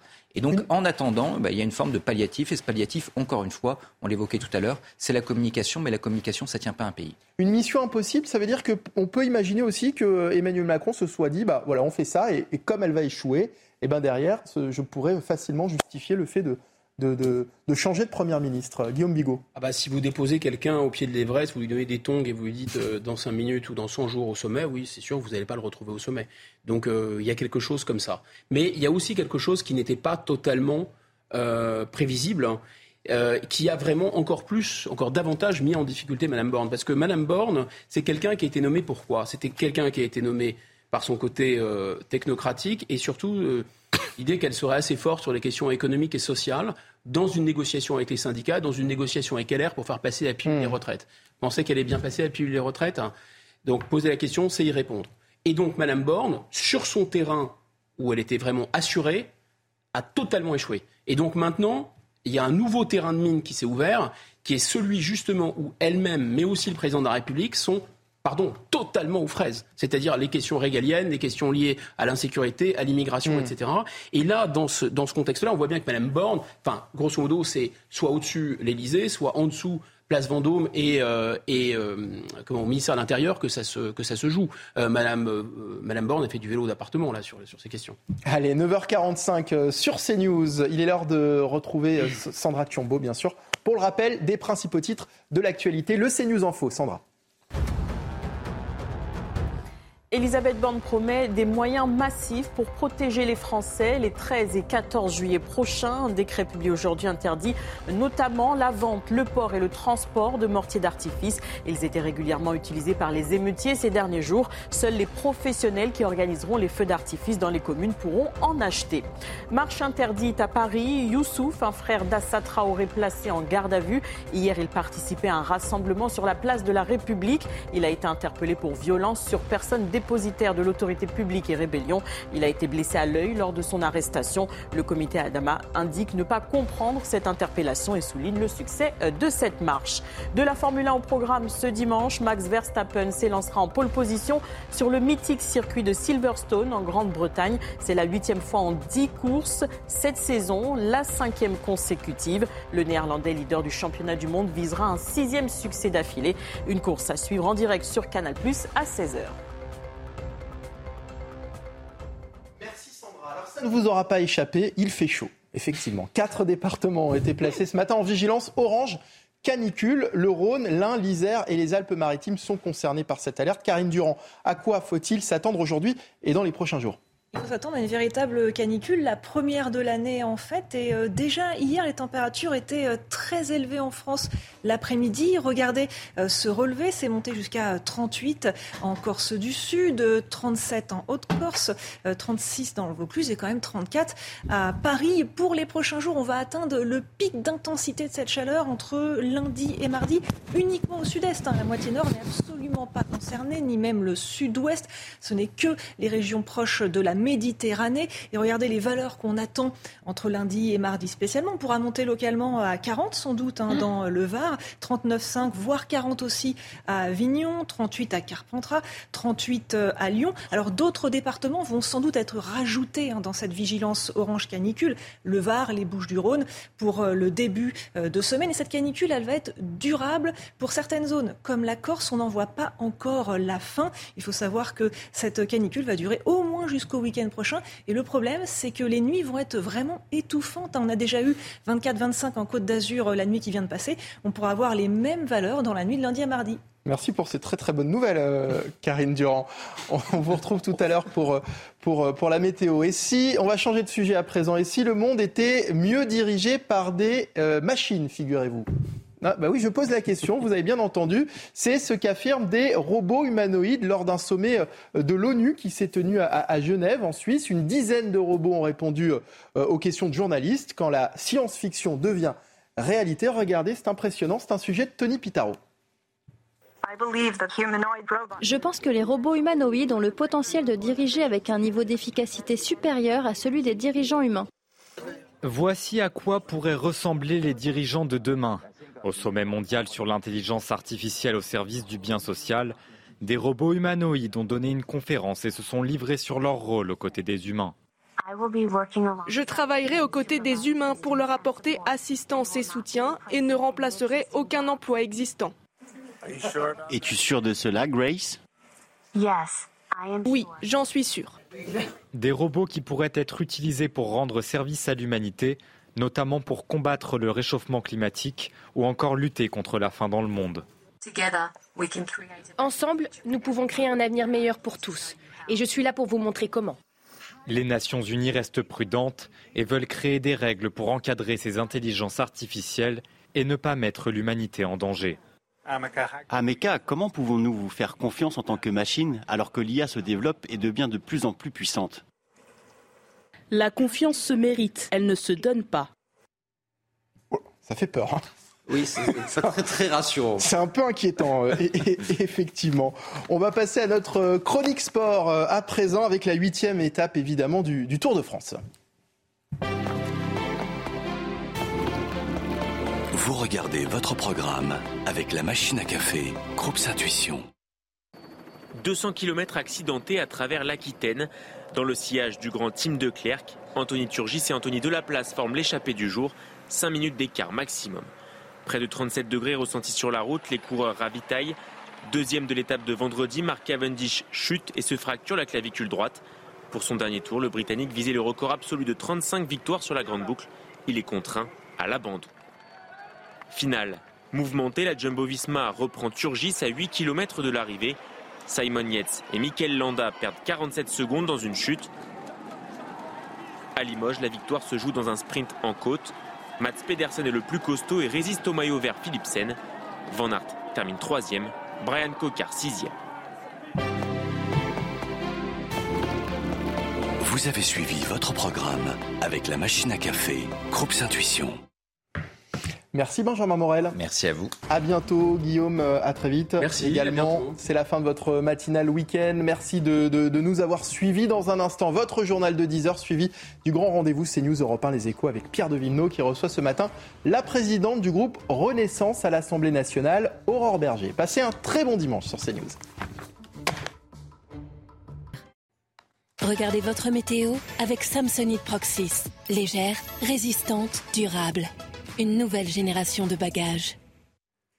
Une après-midi euh, particulièrement chaude et ensoleillée, mais gare aux orages, avec notamment une vigilance de Météo France qui concerne euh, le nord-est, plusieurs départements, pour un risque de violentes averses orageuses, de fortes pluies, de la grêle fortement possible et des rafales de vent qui peuvent être puissantes, parfois 100 km à l'heure, à l'arrivée des orages sur toute cette zone, le bassin parisien compris globalement entre 12 et 18 heures. Au sud, un temps très calme, un soleil brûlant notamment sur les bords de la Méditerranée et sur la Corse. Les températures sont très élevées, trop élevées euh, sur une partie du sud-est qui est également en vigilance canicule. Dans la vallée du Rhône, les températures pourront monter jusqu'à 37 degrés à Lyon, voire plus encore localement. Encore 30 pour la région parisienne, 29 à Strasbourg. Par contre, la baisse s'amorce par le nord-ouest avec 22 sur la pointe bretonne. La journée de demain va marquer un tournant avec un temps beaucoup plus calme, y compris pour le nord. Hein. Il n'y a plus de risques orageux, juste quelques nuages sur les côtes de la Manche, les côtes bretonnes, les côtes normandes, un petit peu de vent euh, sur le midi toulousain et globalement une très belle ambiance agréable estivale au nord. Par contre, encore une fois, caniculaire sur le sud-est avec des températures qui montent encore d'un cran sur des zones comme le Vaucluse ou le Var. C'était votre météo avec Samsonite Proxys. Légère, résistante, durable. Une nouvelle génération de bagages. Bonjour à tous, bienvenue sur CNews. À la une, ce dimanche, Elisabeth Borne promet des moyens massifs pour protéger les Français les 13 et 14 juillet. Un décret publié aujourd'hui interdit notamment la vente, le port et le transport de mortiers d'artifice. Ils étaient régulièrement utilisés par les émeutiers ces derniers jours. Seuls les professionnels qui organiseront des feux d'artifice dans les communes pourront en acheter. Marche interdite à Paris. Youssouf, un frère d'Assa Traoré placé en garde à vue. Hier, il participait à un rassemblement sur la place de la République. Il a été interpellé pour violence sur personne dépositaire de l'autorité publique et rébellion. Il a été blessé à l'œil lors de son arrestation. Le comité Adama indique ne pas comprendre cette interpellation et souligne le succès de cette marche. La France doit relever le taux d'emploi de 68% aujourd'hui à 80% d'ici 2027, un taux que le pays n'a pas connu depuis un demi-siècle. Bruno Le Maire l'affirme, cette hausse contribuerait à l'amélioration des finances publiques. Le ministre de l'économie s'est aussi fixé l'objectif d'atteindre le plein emploi d'ici 2027, soit un taux de chômage autour de 5% contre 7,1% au premier trimestre de l'année 2023. Jouer pour vous a été ma raison de vivre. Elton John a livré le dernier concert de sa tournée d'adieu. Il était sur scène hier soir à Stockholm après plus d'un demi-siècle sur les routes. Pendant plus de deux heures, la star de 76 ans a interprété ses chansons les plus populaires, Benny and the Jets ou Philadelphia Freedom. 30 000 fans venus du monde entier étaient réunis pour l'occasion. On passe à la Formule 1. Au programme ce dimanche sur les antennes de Canal+, Max Verstappen s'élancera en pole position sur le mythique circuit de Silverstone en Grande-Bretagne. C'est la huitième fois en dix, courses cette saison. Place au grand rendez-vous. Pierre de Villeneuve reçoit Aurore Berger, présidente